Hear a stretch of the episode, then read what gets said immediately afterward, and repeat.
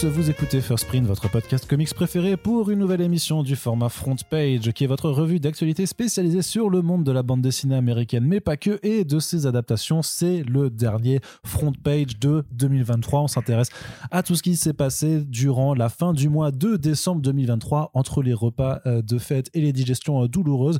On espère que vous avez passé d'agréables moments euh, en famille ou avec vos proches. Et si vous euh, n'étiez euh, pas accompagné eh bien que c'était quand même pas trop désagréable. On espère surtout que les comics les bandes dessinées ont fait partie de vos festivités. De notre côté donc on, on célèbre cette fin d'année. On est épuisé mais content Oui. avec un travail assez démentiel abattu en 2023 je fais des comptes hein, après plus de 50 super friends différents enfin plus de 50 invités différents. C'est quasiment un par semaine euh, techniquement, oui. Euh, donc, euh, je sais pas si on arrivera à faire encore plus ou pas, ou s'il y a besoin de faire plus. En tout cas, c'est quand même compliqué vu la charge de taf que ça demande, en plus hein, de toutes les autres émissions qu'on vous propose. Mais en tout cas, on est ravis d'être toujours présents et surtout que vous soyez toujours là pour nous écouter. Ça, ça fait vraiment très plaisir. Et merci notamment à Al Green Jordan et Pacom, les deux derniers tipeurs sur notre page Tipeee. Vous êtes 141 ce mois-ci. Ça fait vraiment très très plaisir à ceux qui nous ont rejoints, à ceux qui donnent de façon ponctuelle. On vous rappelle que le Tipeee, c'est euh, vraiment la façon dont vous pouvez euh, contribuer à la euh, pérennité de ce podcast, en plus de vos soutiens numériques, c'est-à-dire les partages sur les réseaux sociaux et tout autour de vous. Corentin, tu vas bien? Oui, ça va. J'ai un peu mal à la gorge, par contre, je sais pas ce qui m'arrive. Ah Bah oui, c'est le froid, tout Bah simplement. Ça peut être. Peut-être que euh, je vais aller me lever pour faire un truc dégueulasse, je ne sais pas. Non, attends, tu ne feras pas ça parce que j'ai mis le chat loin de chez toi, donc normalement tu ne devrais pas. euh, Il est beau. Il y a Dario qui veut monter sur un en ce moment même. Là, c'est assez, euh, bah, assez comme, mignon. et comme à chaque fois qu'on fait un podcast, je crois que euh, c'est un peu terrible. Euh, ce chat est beaucoup trop laisse-le faire. amoureux de moi. Pourquoi tu. Corentin, on va passer tout de suite Oui. à la partie comics. Allez. Qui sera d'ailleurs la, plus grosse partie de ce podcast, puisqu'on a littéralement une actualité cinéma à la toute fin du podcast. Le reste du temps, là, on va vous parler de bande dessinée. Ce sera pas non plus le front page le plus long euh, de l'année, mais on espère que vous y prendrez quand même plaisir. Peut-être que vous nous écouterez d'ailleurs en préparant votre réveillon. Et il n'y a rien qui ne me ferait le plus plaisir, sachez-le. D'abord, un petit point sur l'événementiel. Euh, Il y a eu un un nouvel invité qui a été annoncé pour le Paris Fan Festival, qui arrivera au mois d'avril euh, 2024. Euh, Marcio Takara, un artiste brésilien que vous avez peut-être découvert ou que vous suivez en ce moment sur la série Poison Ivy de Jay Willow Wilson où il réalise un superbe travail. Moi, je me rappelle très bien aussi euh, lorsqu'il avait repris euh, Detective Comics avec Peter G. Tomasi. C'était euh, vraiment un, super travail euh, qu'il fournissait. Donc euh, voilà, un dessinateur talentueux de plus euh, qui viendra se rajouter à une artiste allée déjà bien garnie. Euh, il y a déjà eu euh, quelques très jolis noms comme euh, Stepan Sejic et sa femme Linda Sejic, Enrico Marini pour ceux qui veulent de la franco-belge Oui. sexy, tout simplement. Sexy. Jeff Lubb aussi qui, sera qui sera présent là et on imagine évidemment Ceux qui veulent du sexy différemment. Ce sera ouais ce sera une autre forme. Euh, qu'est-ce que je veux dire? Oui donc une artiste allée euh, qui euh, sera forcément garnie euh, d'autres artistes au fur et à mesure des prochaines semaines puisque les annonces se font au compte-goutte d'ailleurs on sait déjà que le label 119 on va en reparler un petit peu après euh, normalement devrait avoir son stand également. Donc euh, voilà il y aura quand même à nouveau de bonnes choses à faire et on sera euh, ravis euh, d'aller euh, pointer nos faces en avril 2024 à ce, cette troisième édition, hein, pour le coup, du Paris Fan Festival. Autre bonne nouvelle aussi pour ceux qui habitent en France et qui aiment... Alors pourquoi, pourquoi tu te marres? Non, parce que majoritairement, les gens qui nous écoutent, je pense à. Alors tu France. serais surpris. Tu Eh oui. serais surpris Il y a quand aussi je... des Ghanéens Non, mais et des quand, Guinéens. et quand je regarde sur les stats d'écoute, il y a aussi des gens qui nous écoutent. Il y a des, très certainement des Français Canada. des Français aux États-Unis, il y a des, effectivement des, des Québécois euh, ou euh, des, Cana- des Français au Canada qui nous écoutent. Il y a des gens qui sont un peu situés n'importe où. Il y a même quelqu'un Un fois qui Français au Timor oriental aussi. alors non, mais en plus récemment, je sais plus si c'était sur Tipeee ou sur un, un- dans, dans un de mes messages, quelqu'un qui me disait, je crois qu'il habitait en Chine et qui nous écoutait euh, depuis là-bas. Donc effectivement, lui, il sera pas concerné par la nouvelle dont on va parler. Ni hao.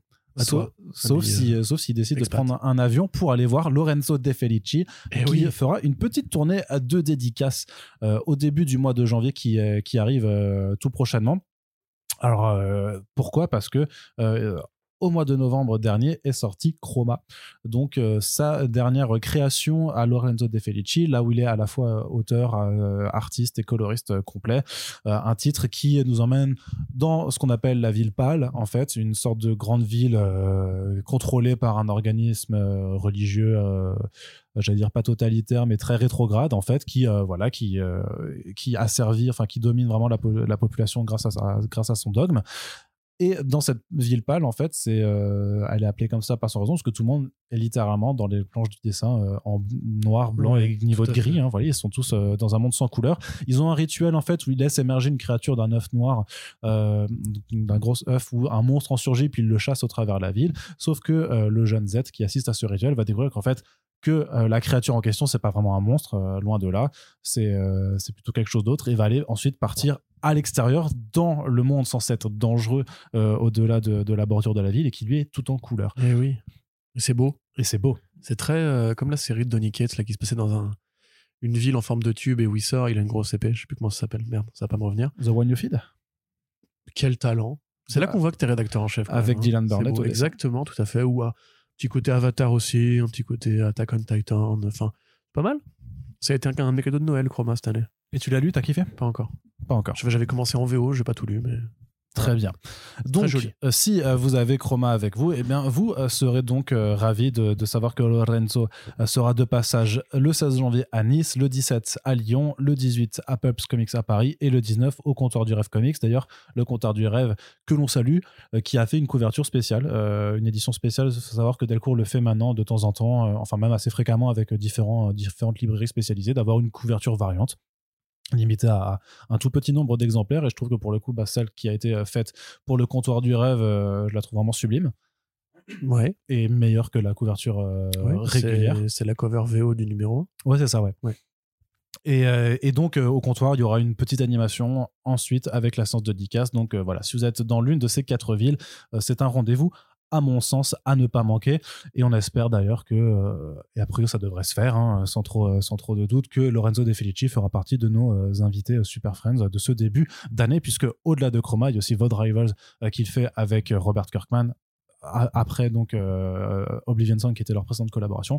Donc on a pas mal de choses à lui demander. On a pas mal voilà de sujets à aborder avec lui du reste, euh, pour le FIBD, on le savait très certainement, mais ça a été confirmé. D'ailleurs, vous le saviez si vous avez écouté le podcast Bilan 2023 avec Run, euh, qui a été mis en ligne tout récemment. Il y aura un corner spécial label 619 pour le prochain festival d'Angoulême.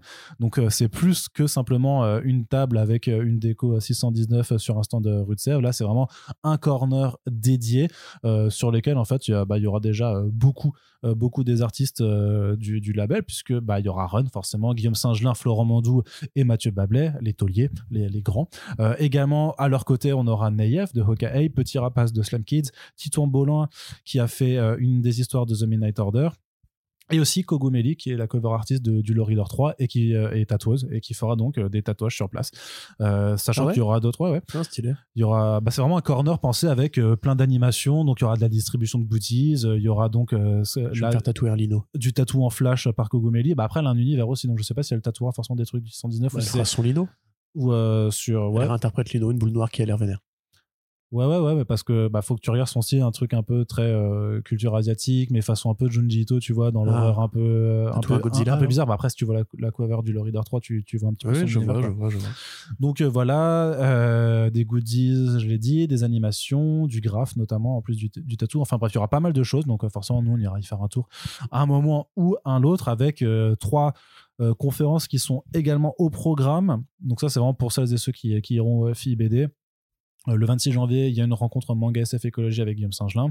Euh, le euh, vendredi également, il y a une rencontre interprofessionnelle Ubisoft avec Run et Mathieu Bablet. Euh, je sais pas trop c'est quoi le. Pourquoi Ubisoft? Parce que ça va être eux qui organisent le truc. Après, il faut voir le sujet en, ce que ce sera. Et aussi une rencontre autour de l'expo Bouche et Double avec Mathieu Bablet le samedi 27.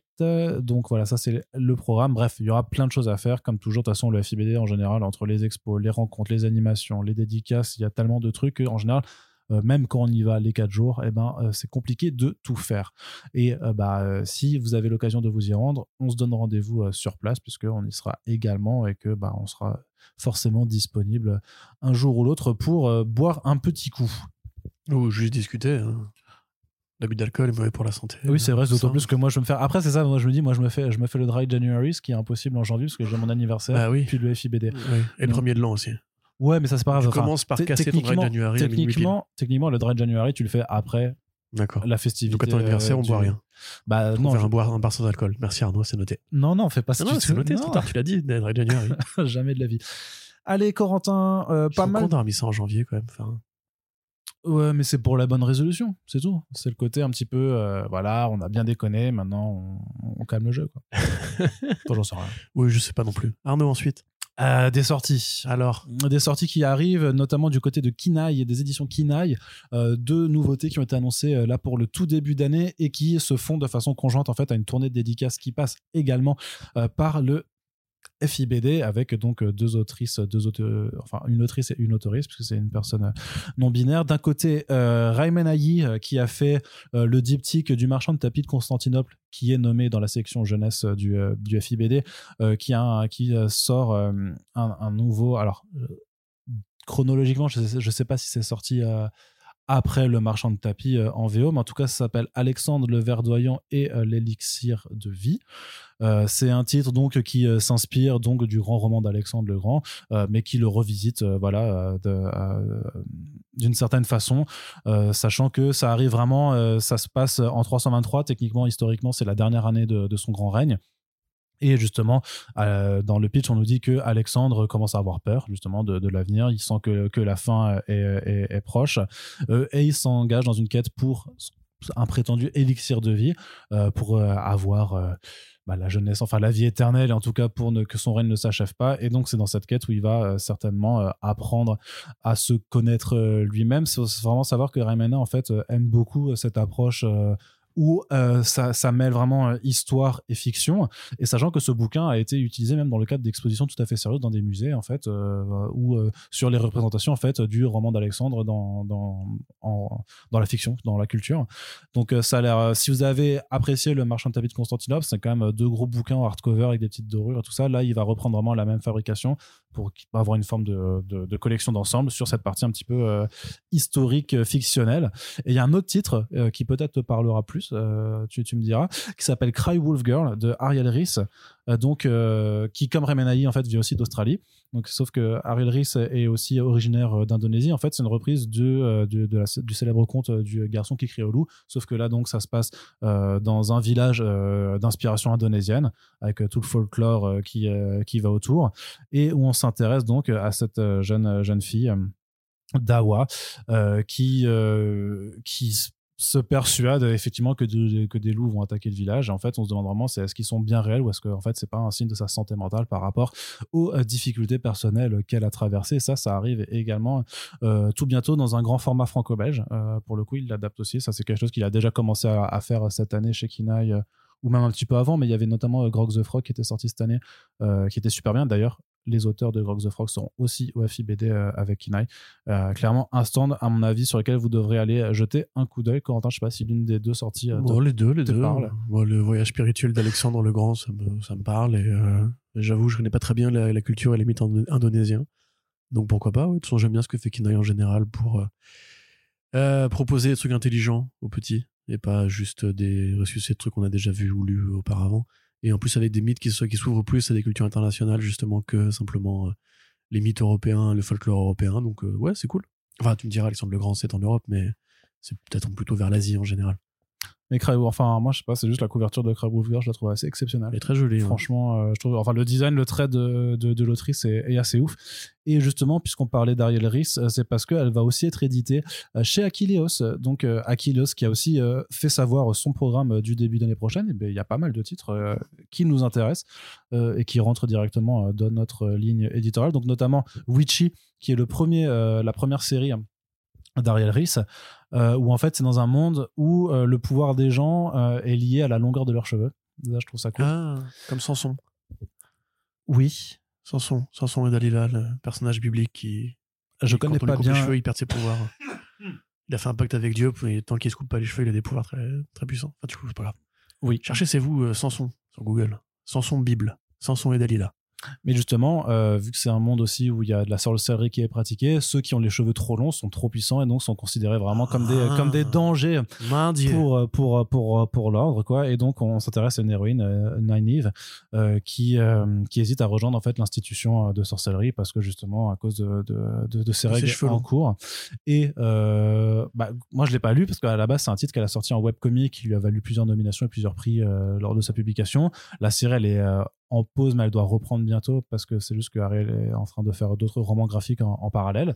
Mais en tout cas, pareil, euh, couverture euh, de, dévoilée par Aquilos que moi je trouve absolument. euh, enfin, il y, a un- il y a un truc, tu vois, un truc qui t'interpelle, le cara design de l'héroïne. Ouais.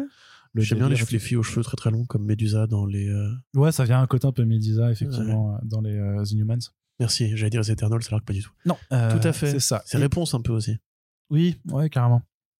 De toute façon, les cheveux longs, euh, c'est cool, quoi. Euh, Oui, tu, tu... Arnaud s'est converti récemment aux cheveux longs. C'est ça, c'est pour ça. Et autre titre, euh, donc euh, pareil d'une d'une d'une autrice euh, que qui est donc, euh, je crois, qui vit à New York, euh, qui est d'origine euh, euh, de Corée, de Corée, euh, qui donc s'appelle Deb Gigili, euh, qui s'appelle In Limbo euh, Graphic Memoir. C'est sorti en 2023 chez First Second et euh, en gros c'est une autobiographie, c'est un, c'est une autobiographie de, de l'autrice, euh, notamment sur la façon dont tu euh, réapprends à vivre après avoir fait une tentative de suicide. Donc, Hey. encore une fois, des trucs euh, super sympathiques. Euh, en gros, le in, ça. In Waves, in Limbo, tu vois. Ouais, mais ouais, c'est ça. Bah, c'est toujours des. Non, mais tu sais, tu, optimiste. tu vas avoir, tu vas, tu vas lire It's Lonely, puis après tu vas lire In Limbo et tu seras ouais. Ouais, à quoi bon? J'adore la vie. Non, mais pareil. euh, voilà, c'est le pitch, mais pas pareil. La couverture, je la trouve absolument splendide. Donc, euh, Oui. vraiment, ça a l'air super intéressant euh, graphiquement euh, dans, dans tous les cas. Et Aquilos, on vous le rappelle, maison d'édition indépendante à soutenir, puisqu'il propose quand même pas mal de bouquins de, de très grande qualité, qui hélas passent un peu sous le radar, alors que pourtant, ils ont ramené quand même en France, avant bien d'autres, des auteurs qui aujourd'hui sont très prisés des amateurs de comics comme Daniel Warren Johnson, faut-il le rappeler, comme Rick Remender, comme Greg Rucka, donc Et Calbard, Ouais, tout à fait, Yann Kalbard aussi, puisqu'il y a la, la réédition des, euh, de ses écrits Ouais, euh, sur dont nous Lovecraft. parlâmes dans le dernier podcast. Absolument. euh, Arnaud. Et d'ailleurs, euh, chez Aquilos, il y a un autre truc qui arrive, parce oui. que Aquilos a aussi fait une spécialité d'éditer en France les séries oldies, on va dire, de EC Comics, donc Vote of- The Vote of Horror, le- le Crypt, Ouais. je vais dire Les contes de la crypte Ouais, les les Crypt. Tales from the Crypt Voilà, Tales of the. Crypt. Voilà. Euh, non, parce j'étais en train de dire. Tank aussi, je sais pas. Tu cherchais quoi? Le Haunted Tank? Non, mais ils font aussi. euh, Creepy, Eerie. Non, ça, c'est plutôt Delirium. Non, plus. Creepy et Eerie, c'est c'est Delirium. Eux, ils ont fait euh, Volta of Horror, ils ont fait les Crime Suspense Stories aussi, Ah, oui. les euh, alors, Amazing Fantasy. Non, ça Non, c'est ça, c'est euh, Marvel, Ça, ça. c'est Marvel. Ah, mais ils en ont fait plein, mais ils en ont fait plein. Cherchez sur le site de Achilles. J'arrive pas à les citer de mémoire, alors que pourtant je suis censé, je suis censé en connaître pas, en connaître pas mal. Ah oui. Il y a The Haunt of Fear, Ouais. of Horror, donc euh, les contes de la crypte. euh, et donc, il y en a une nouvelle là, où là c'est plus euh, donc, des récits de, de guerre qui s'appelle Frontline Combat. Absolument. Est-ce que tu peux m'en Voilà. parler un peu ça? Bah, ah, ah oui, oui, d'accord. Euh, moi, je crois que j'allais juste dire oui, oui, oui, tout ce que tu allais dire dans ce podcast.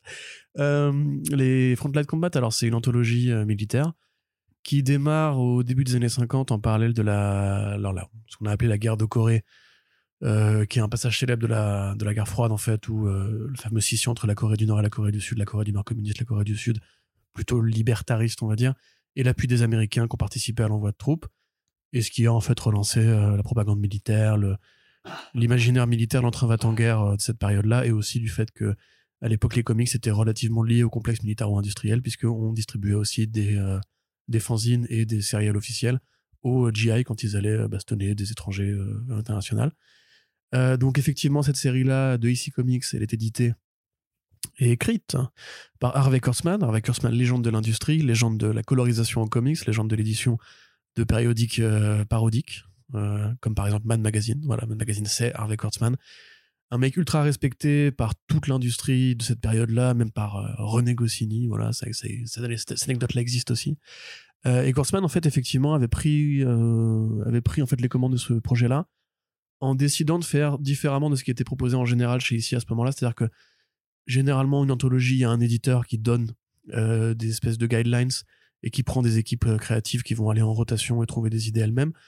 lui était plutôt vraiment à la supervision au point de chaperonner vraiment la moindre histoire qu'il écrivait et dont il donnait aussi des consignes de découpage pour qu'il y ait une unité graphique et une uniformité en fait dans le rythme et la saccade euh, des combats.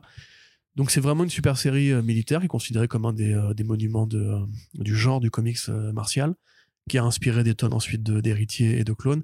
Malheureusement, c'est une série qui a aussi été compliquée à éditer parce que une fois que la guerre de Corée s'est terminée, bah, les Américains qui changent d'avis très vite. En fait, on se rappelle que après la Seconde Guerre mondiale, les comics de super-héros sont tombés en désuétude. Et bah, après la guerre de Corée, presque immédiatement, les comics militaires ont connu un déclin assez rapide. Et euh, donc, il n'y a, que 15 numéros qui existent, qui existent pardon, de Frontline Combat, mais avec des artistes euh, très connus, notamment euh, Hollywood. Hein, voilà, excusez-le, excusez du peu. Joe Kubert aussi, enfin pas mal de très très grands noms de cette période-là, pour des histoires qui vont à la fois explorer les champs de bataille de la, de la guerre de Corée et de la Seconde Guerre mondiale et de champs de bataille plus historiques. Enfin, ça, ça brasse différents sujets, c'est pas du tout juste une seule, une seule guerre comme peut-être la guerre de Charlie chez Delirium par exemple. Donc voilà, ça revient. Euh, c'est cool. Moi, j'avoue que j'avais pas tout lu de ces BD-là parce que je suis pas grand amateur de, de, BD militaires. Mais on sait qu'en France, il y en a quand même quelques-uns. Hein. euh, c'est les mecs qui visitent les, les musées euh, de Omaha Beach et compagnie, qui savent exactement à quelle rotation les tourelles d'un tank euh, vont entre 45 et 47. Donc voilà, c'est cool, très bien. Merci à Kileos pour les travaux et tout ça. Voilà, et euh, c'était Weird Fantasy que je recherchais. Mais voilà. Weird Fantasy et Weird Science qui sont également euh, d'autres eh d'autres titres. Et Weird Science qui a accouché d'un film. Oui. Tout à fait. Comment il s'appelle déjà le réalisateur de Breakfast Club? John Hughes. Voilà. Il y a un film de John Hughes qui s'appelle Weird Science et qui est basé sur une des histoires de Weird Science. Et ensuite, ce film a donné la série. Weird Science, Code Lisa. Et eh oui, tout à fait. Incroyable. Voilà. Merci ici Comics pour Code Lisa. Ah bah ouais, c'était trop bien. C'était trop bien que Lisa. Je, pense que ça a très mal vieilli, mais euh, en tout cas dans mon souvenir. Mais moi, j'adorais euh, le, frère. C'était, je sais pas, c'est Garrett, non Wyatt, je sais plus comment il s'appelait. T'avais le frère, avais le frère d'un des deux héros qui était un, militaire en fait, sauf qu'il retournait à, la maison et tout ça. Mais, con comme ses pieds, qui vraiment, il est trop trop bête tout, il est vraiment bête tout le temps. Mais il a rend quoi. Mais les, mais les deux, c'était oui. cette série était incroyable, je trouve. C'est deux geeks qui créent une femme robot. C'est ça. Voilà. Ça qui est ça bien vieilli du coup. Non, mais ouais, mais parce que dans dans, dans, dans le côté très euh, Doctor Slum, très euh, un peu euh, adolescent pervers du, du truc, tu vois. Sauf qu'en vrai, bah, elle les faisait tourner en briques, puis il y avait ça, part dans tous les sens. vraiment, c'est complètement absurde et tout ça. Non, vraiment, et dans le film, il y a déjà un mec qui jouait dans les Goonies, espèce de, de mec moche là, qui est grand avec un handicap physique assez sérieux. Et il y a Robert Downey Jr., un jeune Robert Downey Jr. Ah. dans un film basé sur ici Comics. Donc déjà à l'époque, premier comic book movie pour Downey. Vous le saviez-vous, Robert Downey Jr. a incarné Tony Stark euh, eh dans le MCU. Exactement. c'est une grosse anecdote quand même. Le saviez-vous? Il a commencé sa carrière à 15 ans dans les films de son père. Allez, Corentin, une autre, une autre sortie en VF euh, que je voulais aborder avec toi. Earth, hein. Earth, Divers, euh, premier titre à venir en 2024 chez Black River. Oui, pardon là. Oh là là. Oui, absolument. Euh, alors Earthdiver, c'était l'une des séries qui avait été mise en développement par Mark Doyle quand il est arrivé chez IDW Publishing et qu'il a essayé de euh, de reconquérir un peu le marché indé des créations originales. Donc il y a pas mal de projets qui avaient été annoncés à ce moment-là. Malheureusement, ça n'a pas pris ou ça n'a pas été euh, exactement couronné de succès, dans le sens où quelques-unes de ces séries-là n'ont pas été en fait validées du tout, qu'il n'y a pas eu de seconde vague euh, dans la foulée, en fait, il s'est plus concentré sur les séries, euh, enfin pour comment dire, sur l'envie de faire revenir Scott Snyder avec les, Dark Spaces là. Et c'est un peu devenu le nouveau cheval de bataille de Mark Doyle euh, chez IDW. Earth ça a quand même duré assez longtemps. Je sais même pas si c'est fini d'ailleurs, parce que ça, parce que ça a quand même duré un nombre assez bizarre de 13 numéros, ce qui est pas une, un format très atypique dans les créations originales. c'est l'histoire en fait dans le futur en 2112 la Terre est sur le point de s'effondrer du, du, du, du poids de l'activité humaine, euh, la pollution, le réchauffement climatique, tout ça, et un groupe de, de, de, descendants amérindiens, donc des Premières Nations d'Amérique, va entreprendre de partir dans le passé et d'empêcher Christophe Colomb de euh, découvrir euh, ce que eux appellent l'Amérique. Hein, parce qu'évidemment, on dit Christophe ça, Colomb. Ça, doit être. pardon, je t'interromps juste, hein, mais ça, ça, continue. Hein. Il y a un numéro 14, un numéro 15 qui arrive. Ok, donc c'est pas fini. Ouais. Ouais, J'ai pas, pas tout lu, excusez-moi. Mais euh, donc voilà, c'est d'empêcher Christophe Colomb de découvrir l'Amérique selon le mythe euh, bien figé et stupide que Christophe Colomb a découvert l'Amérique. Ce qui est faux à deux niveaux, puisqu'en fait, les, en fait, c'est les Scandinaves qui ont découvert l'Amérique du Nord avec euh, le Labrador, je crois que c'était. Et ensuite, c'est Amerigo Vespucci qui a donné le nom Amérique, puisque Christophe Colomb pensait être arrivé aux Indes. Mais dans l'idée américaine classique, en fait, c'est effectivement là que commence la fondation de la civilisation américaine. Et dans l'idée états-unienne, la, la seule civilisation intéressante étant la civilisation nord-américaine, le scénariste, j'ai oublié son nom, excuse-moi, euh, part du principe que le réchauffement climatique a été amorcé par l'homme blanc et le capitalisme, etc. C'est Et donc- Stephen Graham Jones. Voilà, Stephen Graham Jones, merci. Et donc, effectivement, si tu veux partir de l'idée qu'il y a un une sorte de point zéro où l'humanité a commencé à, à, à massacrer la nature ou à imposer ce système de, de domination euh, par le capital et compagnie, voilà, c'est pas idiot de commencer par là. Alors, le projet, je vous avoue bien humblement, moi, j'ai pas été au bout parce que il y a une double narration passé et présent que je trouve assez mal dosée. Euh, à mon avis, ce projet-là, en fait, il intervient juste pour deux raisons chez euh, Black River et c'est très personnel comme analyse, mais comme quand ils avaient fait Sept Lames, Seven Swords, Sept Lames, en parallèle de la sortie de Les Trois Mousquetaires de Bourboulon, là, on peut se dire que le Killers of, of the Flower Moon est sorti euh, au cinéma et va arriver sur Apple TV Plus en France bientôt. Que à côté de ça, il y a la série Echo qui arrive le 14 janvier et que Divers sort le 11 janvier. Tu peux te dire que c'est une façon, comme une autre, d'économiser des coûts publicitaires en se disant bon bah les gens vont regarder à cet endroit-là la fiction amérindienne revient un peu sur le devant de la scène parce que bah, un grand metteur en scène et un grand studio de cinéma, enfin Marvel, Studios en l'occurrence, euh, intéressés à ce sujet-là. Parce que c'est, à mon avis, c'est pas forcément un critère de qualité qui fait que ces Earth Divers arrivent en France. Eh bien, j'ai une analyse Voilà. tout à fait euh, différente de la tienne, même si euh, euh, je serais beaucoup. euh, Piétine-moi. bah, je vais te piétiner, mais après, ce sera plus, pragma- plus pragmatique, hein, des, données, des données factuelles qui feront effectivement, qui vont te mettre à plat. Vas-y. Non, d'une part que Stephen Graham Jones, l'auteur, en fait, c'est c'est pas qu'un scénariste de BD, c'est un romancier à la base qui a fait beaucoup de bouquins et notamment euh, enfin voilà donc il a quand même en fait un parc de lecteurs euh, en dehors de la bande dessinée qui est potentiellement déjà déjà important. Il a notamment fait Mon cœur est une tronçonneuse My Heart is a Chainsaw qui a reçu Bram Stoker Award et tout ça. C'est alors tu connaîtras pas euh, je suis à peu près je, je pense que c'est quand même quelqu'un qui a de l'appel en fait au parti euh, d'un lectorat plus large.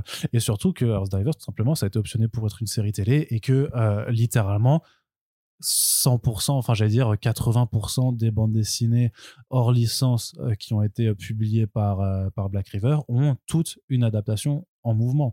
Euh, le- leur, grand, leur grand malheur, c'est qu'en fait, justement, elles sont toutes en développement et que pour l'instant, il n'y a rien euh, qui soit prêt de sortir. Mais on peut dire qu'il y a une stratégie de, de vouloir un petit peu miser euh, sur, sur l'avenir. Parce que Marjorie Finnegan, il y a une adaptation. Je sais plus. Marjorie Finnegan, c'est Garth Ennis surtout qui, qui, qui fait que oui, ça mais, mais quand tu regardes le point, bah f- oui et non, parce que quand tu regardes le point commun Si de, non, mais quand tu regardes le point commun en fait de tous ces albums sortis là, c'est euh, c'est pas juste les, les auteurs, c'est euh, il y a euh, des adaptations en développement. Marjorie Finnegan, ils avaient aussi fait A Walk Through Hell juste avant. qui a aussi une adaptation. Non, mais 80% des comics C'est euh, facilité. modernes Non, ont mais une c'est- adaptation en cours, C'est- Arnaud. C'est facile. Et 75% n'en auront pas de toute façon à la fin.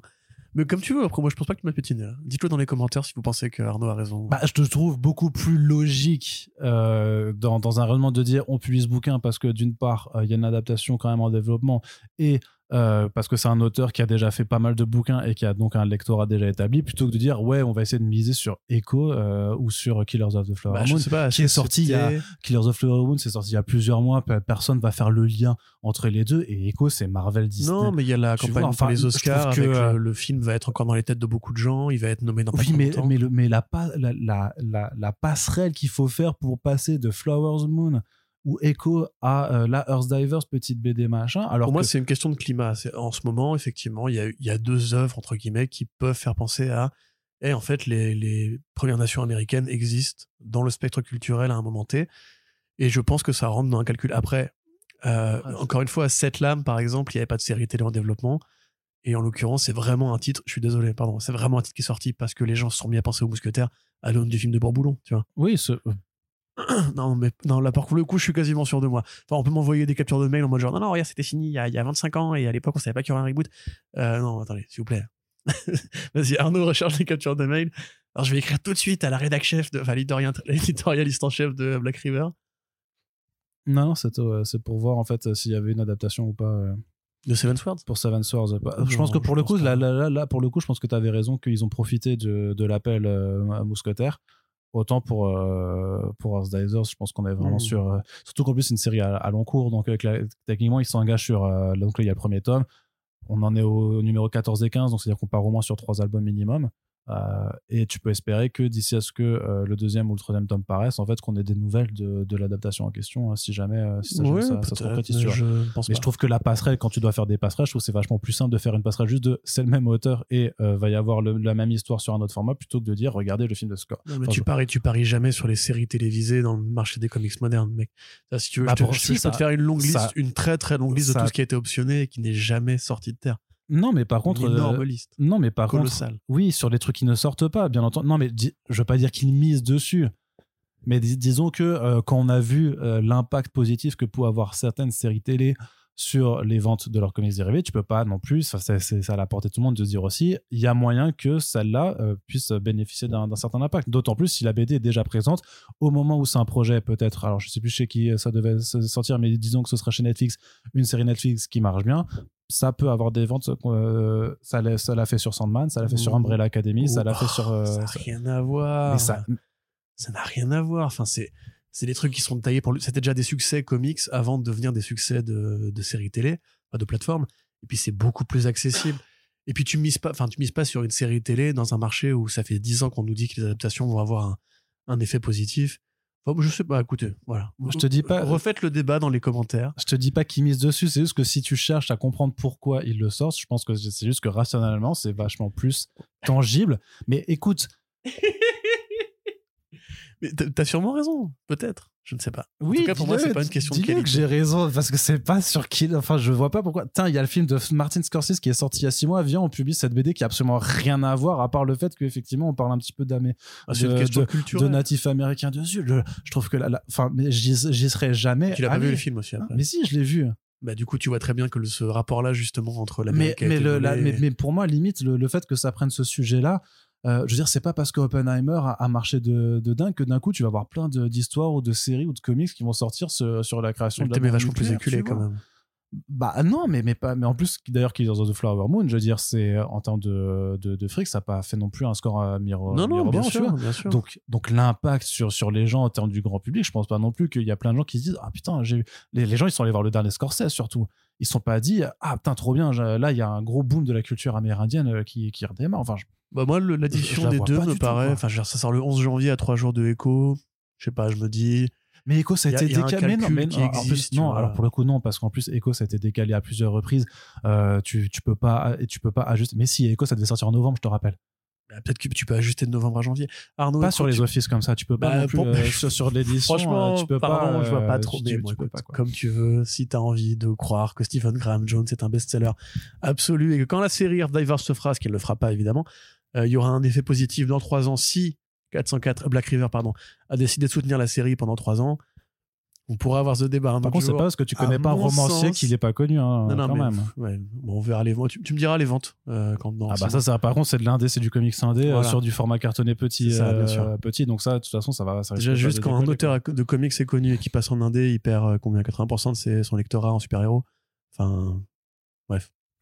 Du côté voilà. de Du côté de Hachette, cette fois-ci, juste un petit aparté. On, vous avait parlé il y a quelques temps, il était il y a 2-3 mois maintenant, à la, rentrée, il me semble, où ils avaient testé une collection euh, pour sortir tout l'univers Ultimate euh, dans leur fameux euh, format cartonné que tu payes euh, 3 balles le premier numéro. 3, mois, 3 balles le premier numéro, puis 7 balles le second, puis après, tu es sur ton tarif normal de 13,99. 78 balles le dernier. Non, non, euh, 13,99 pour avoir une collection généralement d'une d'une soixantaine d'albums. L'idée de cette collection à la base, ça avait été de dire on va vraiment vous proposer tout l'univers Ultimate, euh, toutes les séries, donc euh, Spider-Man, Ultimate, ça, Ultimate Fantastic Four, Ultimate X-Men, tout ça, avec les crossovers et tout ça. Sauf que euh, bah, la, la, la, la- la nouvelle collection Hachette qui sort là en ce moment même, euh, dont vous avez sûrement vu en plus, si vous nous écoutez, vous avez, devez avoir les mêmes ciblages des réseaux sociaux que nous, donc vous l'avez certainement vu passer sur votre fil Facebook euh, si vous utilisez encore cette plateforme du démon. Euh, c'est euh, une collection avec des comics Marvel et un mug.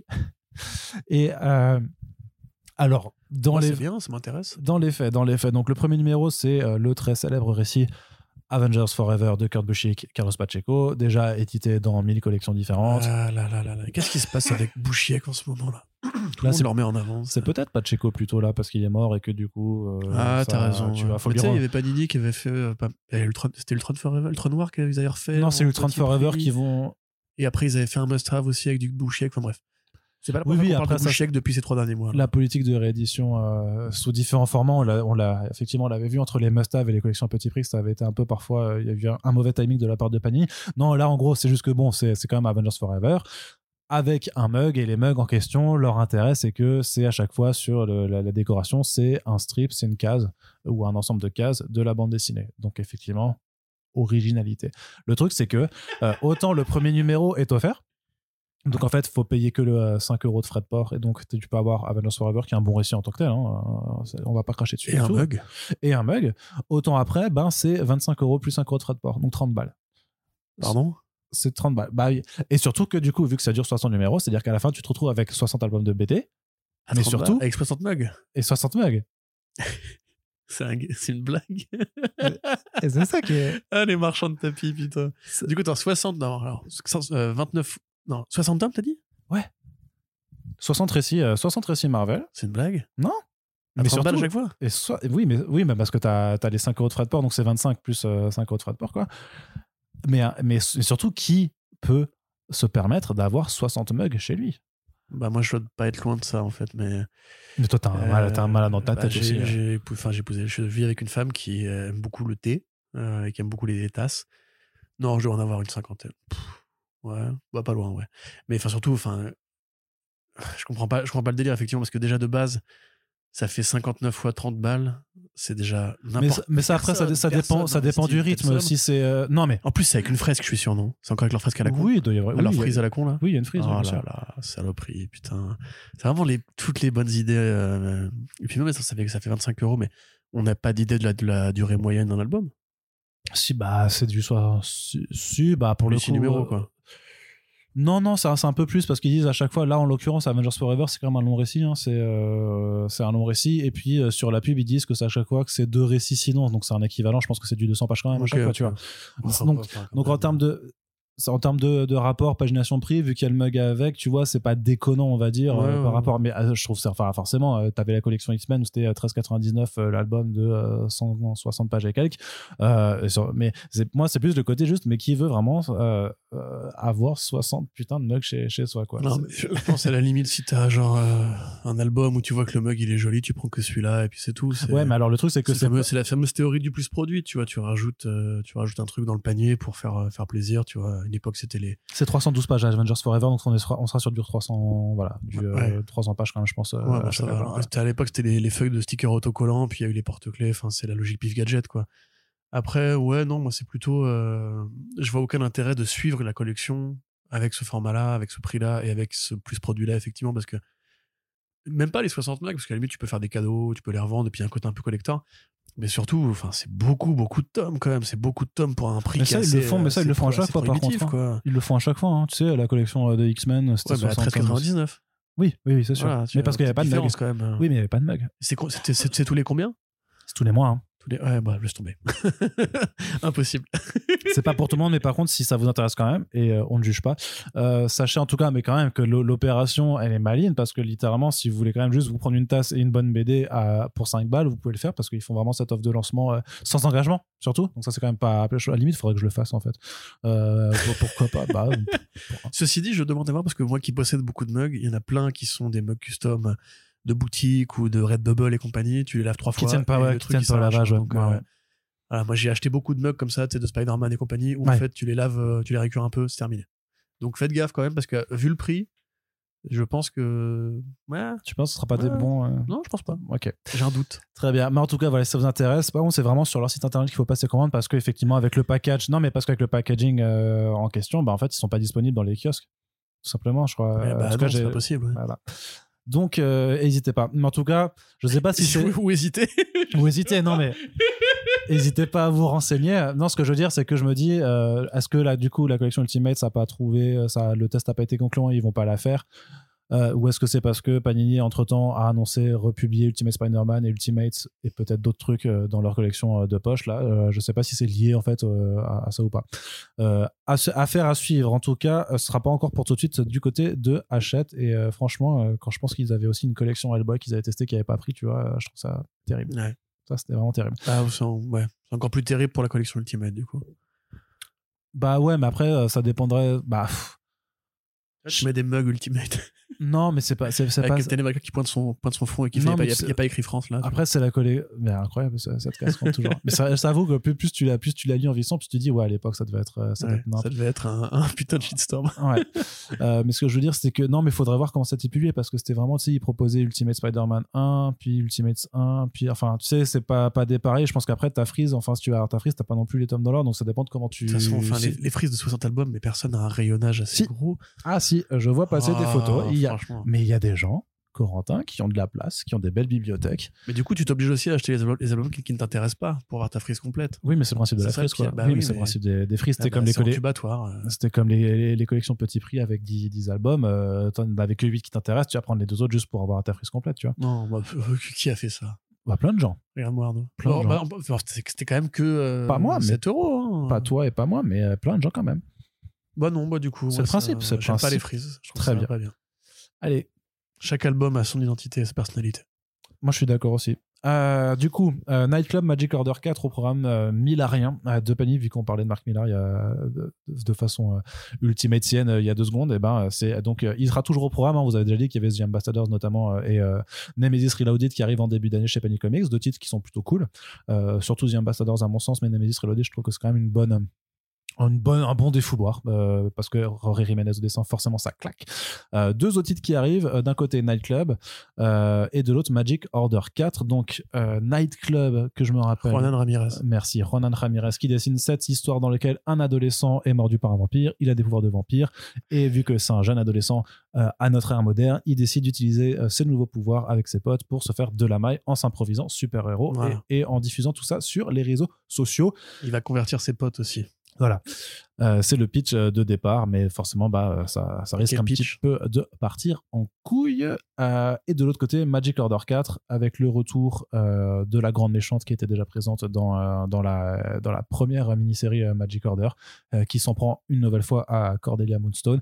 Et c'est dessiné par euh, Dicky Irwan. Et euh, du coup, c'est hyper beau. Et surtout, je trouve que Magic Order, autant sur, on pourrait rester sur, sur sa fin avec le premier tome, autant je trouve que maintenant, avec, après le 3 et le 4, on est quand même sur une série chorale, on va dire, enfin vraiment un truc où tu vois un univers qui se développe, des personnages qui évoluent, euh, le fait que euh, je me rappellerai plus de, de- de son nom immédiatement là, de, de la grande méchante, mais euh, le fait qu'elle revienne quand même, et hein ouais c'est ça, Ouais. avec en lien avec des, elle est sur la couverture donc c'est pas un spoiler, mais euh, qu'elle revienne après les événements des, des premières mini-séries et tout ça, ça donne vraiment, enfin je trouve que Ma- Magic Order pour le coup c'est vraiment convaincant, limite c'est juste dommage d'avoir voulu faire vraiment euh, une numérotation de mini-série comme ça, alors qu'en vrai, ça aurait pu être juste une ongoing avec un changement de dessinateur pour chaque arc.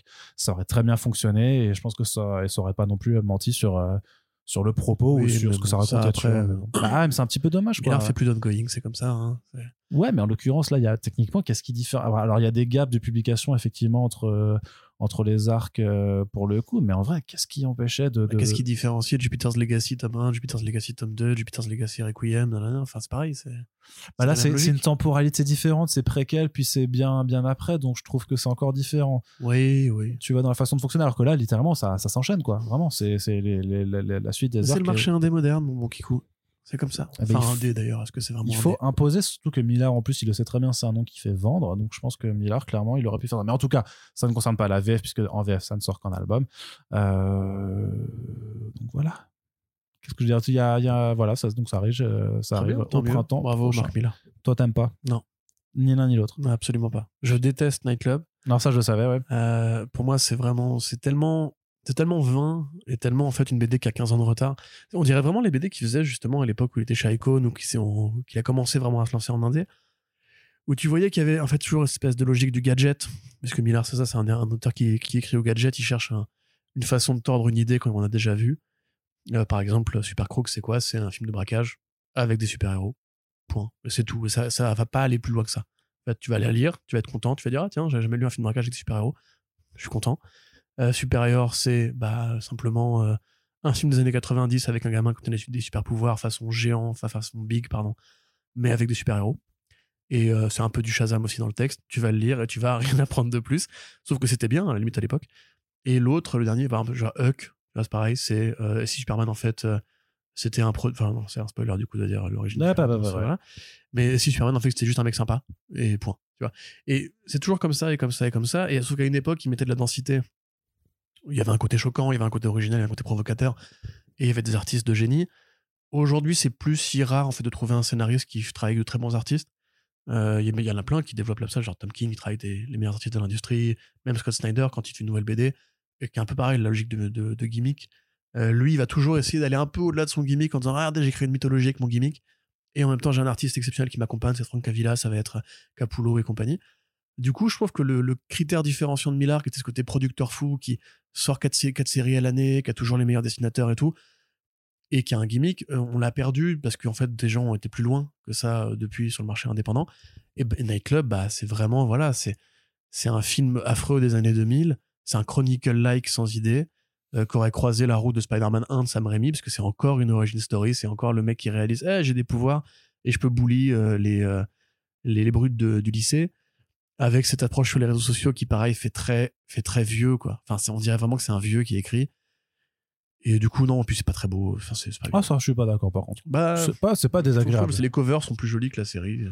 Je trouve- Ouais, pour le coup, je, je suis pas d'accord juste sur, sur, euh, sur le côté graphique. C'est quand même, je trouve, assez divertissant. Après, moi, ce que j'ai dit, c'est vraiment la, très B- classique, quoi. la BD. Ouais, non, c'est la BD estampillée, pur divertissement. Cherchez pas quelque chose de, de plus élevé que ça. Et euh, vous l'aurez lu, ce sera pas un moment désagréable à passer, mais euh, vous en ressortirez sans rien de plus, quoi. Et, Oui, clairement, c'est euh, là pour le coup, c'est totalement dispensable. Tout tu vois, c'est vraiment pour les, les gens qui kifferaient Mark. Mais pour le coup, je trouve que Magic Order, ça rentre dans ce cadre-là où Voilà, ça va au-delà du gimmick, tu vois. Magic ça- Order, c'est plus un, quelque chose de, de très personnel, en fait. J'ai vraiment beaucoup aimé Jupiter's Legacy. Les trois, enfin, les trois générations, ouais, plus ou moins la dernière, un peu plus en temps de scie, mais euh, je trouve ça vraiment très bien. Il approchait le super-héros avec justement des vraies idées. Et cette même dynamique familiale, et ce même côté, euh, Ouais. on, on va tuer des personnages, et ça va être assez cruel, on va interroger les rapports père-fils et compagnie. Magic Order, moi, c'est juste le décorum, qui, me- enfin, le décor, pardon, qui ne me plaît pas, la- la- l'appareillage qui ne me plaît pas, les, les baguettes magiques, les effets lumineux. Ça ne me parle pas, euh, pour des raisons personnelles. Je n'ai pas donc été au-delà du tome, euh, de la moitié du tome 3, en fait. Et pour moi, ce sera jamais aussi bien que quand Quapel le dessinait, parce que c'était Quapel, et que là, je retrouvais justement un artiste très rare et exceptionnel. Mais voilà. Ouais. Tu devrais quand même peut-être jeter un œil parce que c'est Ruan, il est bon. hein. Et Oui, justement, en plus, et- en plus, si t'as- si euh. l'approche de Coppel, euh, Ruan, il a pas un style si éloigné que ça Ouais, non plus, tu vois, je trouve. Donc, euh, Tout à fait. ouais. En tout cas, j'imagine que si vous avez lu les trois premiers, vous irez à la rencontre du 4. Et sinon, euh, à titre personnel, moi, je vous recommande quand même de tester Magic Order. Parmi les nombreuses productions récentes de Miller, je trouve que ça reste une des propositions les plus intéressantes, euh, notamment quand t'as des nightclubs ou des. euh, je suis désolé, Sharky's Bounty Hunter, je trouve pas ça ouf non plus. Non, c'est tu c'est vois. complètement nul. Il n'y a même pas de gimmick dans Sharky, en fait. Euh, c'est juste Burt Reynolds dans l'espace, quoi. Prodigy, c'était Prodigy, non, Prodigy, c'est pas fade, of C'est de la merde, Prodigy. C'est une honte d'avoir sorti ça. Euh, King of Spies, nul, vide. Il y Bah, avait pareil. mais il n'y a pas de gimmick. Mais tu C'est vois, juste- mais, Et si Bond, il avait un cancer et qu'il tuait plein de gens avant de crever Ça a aucun intérêt. Tu- C'est- tu enfin, vois, si, bah- la- c'est la scène à Paris qui a un intérêt. euh, pour ouais, mais tu vois, tu vois, mais par exemple, je trouve limite que, euh, en- entre, euh, sans vouloir niveler par le bas, mais je trouve que, à la limite, j'ai été plus diverti par l'approche de Nightclub que par King of Space ou Prodigy, où littéralement la caractérisation des personnages et le, le truc de la proposition me vraiment me sort King of Spies, c'est- c'est trop, c'est beaucoup trop vide. Il y a quatre numéros et Ouais, non, tu racontes y a rien, quoi, Ouais, ouais, même, euh, ça s'appelle, euh, Space Bandits? Tu vois, c'était graphiquement, c'était cool, hein, mais après, tu. Il y a rien, quoi. C'était le Louise dans l'espace, encore une fois, c'est le gimmick. Et tu peux toujours tout, toujours tout résumer au synopsis chez Mila et au choix de l'artiste, et après, t'as même pas besoin de lire la BD, en fait. Tu regardes les planches, t'es content. Voilà. Ouais. Allez, autre grosse annonce qui a été faite du côté de Panini Comics aussi, c'est des omnibus, mais pas n'importe lesquels. Pas n'importe lesquels, puisqu'on parle de, euh, de vieilles séries euh, des années 80, euh, Rome et Micronauts. Euh, deux séries euh, qui avaient été initiées à la base euh, par des envies de partenariat entre des fabricants de jouets. Hasbro. Bah alors aujourd'hui c'est Hasbro, mais à l'époque c'était Parker pour Rome et Mergo Corporation pour les Micronauts. Euh, donc de faire des séries de comics pour accompagner les jouets, puisque ça se faisait à l'époque. Tout à fait. C'était vraiment. Bah, G.I. Joe, hein. Tout à fait, voilà, par exemple. Transformers. Transf- Il y a eu des comics Transformers. Je suis quasi pas Non, si je que- Marvel, mais. Non, mais je veux dire que Transformers, ça a été initié à la base, c'est des jouets, puis ça est devenu autre chose après, non? Euh, oui, oui, bah, oui. Donc voilà. Euh, sauf que euh, le point commun de ces deux séries, c'est qu'en fait, elles ont complètement euh, dépassé le seul gimmick pour le coup de euh, de comics dérivés de jouets pour développer euh, ses propres personnages, son propre lore et surtout, vu que c'était publié chez Marvel, en fait, s'intégrer à l'univers de Marvel avec euh, des crossovers épiques entre les héros de la maison des idées. Donc c'est des séries qui euh, ont été aussi découvertes en France dans les années 80 parce que c'était Lug qui les avait ramenées notamment dans Strange pour Rome, Mm. mais aussi les éditions Arédit euh, donc qui éditaient du DC à l'époque, donc qui ont fait découvrir les Micronauts, euh, notamment donc cet album pour les Micronauts, plus le crossover avec les X-Men. Donc en fait, il y a vraiment un, un patrimoine euh, euh, d'héritage culturel en fait vraiment euh, sur, autour de ces deux séries. Surtout que aussi le, le point commun, c'est qu'elles n'ont jamais été publiées en intégralité en France. Ouais. Donc en fait, là, euh, Hasbro a renouvelé. Jusqu'à récemment, pas non plus en VO. Ouais, parce qu'il y avait des problèmes en fait de réédition. Euh, pourquoi? Mais parce que justement, vu que ça rencontrait euh, les personnages Marvel, en fait, tu pouvais pas rééditer n'importe comment ces trucs-là, Voilà. puisque tu devais avoir les accords à, à la fois de. Oui, et puis même les créations qui étaient au sein de l'univers de Rome étaient considérées comme des créations Marvel parce que faites par les scénaristes Bill de chez. Marvel, Bill Mantlo, Joe Duffy. Il y en avait un troisième qui était scénariste important là-dessus. Et puis des bons artistes, voilà, c'est euh, Sal Buscema, Michael Golden. Voilà, c'est ça, Sal Buscema. Euh, Ram the Space Knight, donc c'est effectivement un personnage un peu à la Silver Surfer qui euh, combat une race alien qui se trouve être infiltrée sur Terre, un peu comme les Skrulls, et euh, tirer les, les ficelles euh, à l'intérieur. Donc effectivement, il y avait toujours un problème de, réédition, comme il y a eu le problème par exemple là récemment, euh, récemment.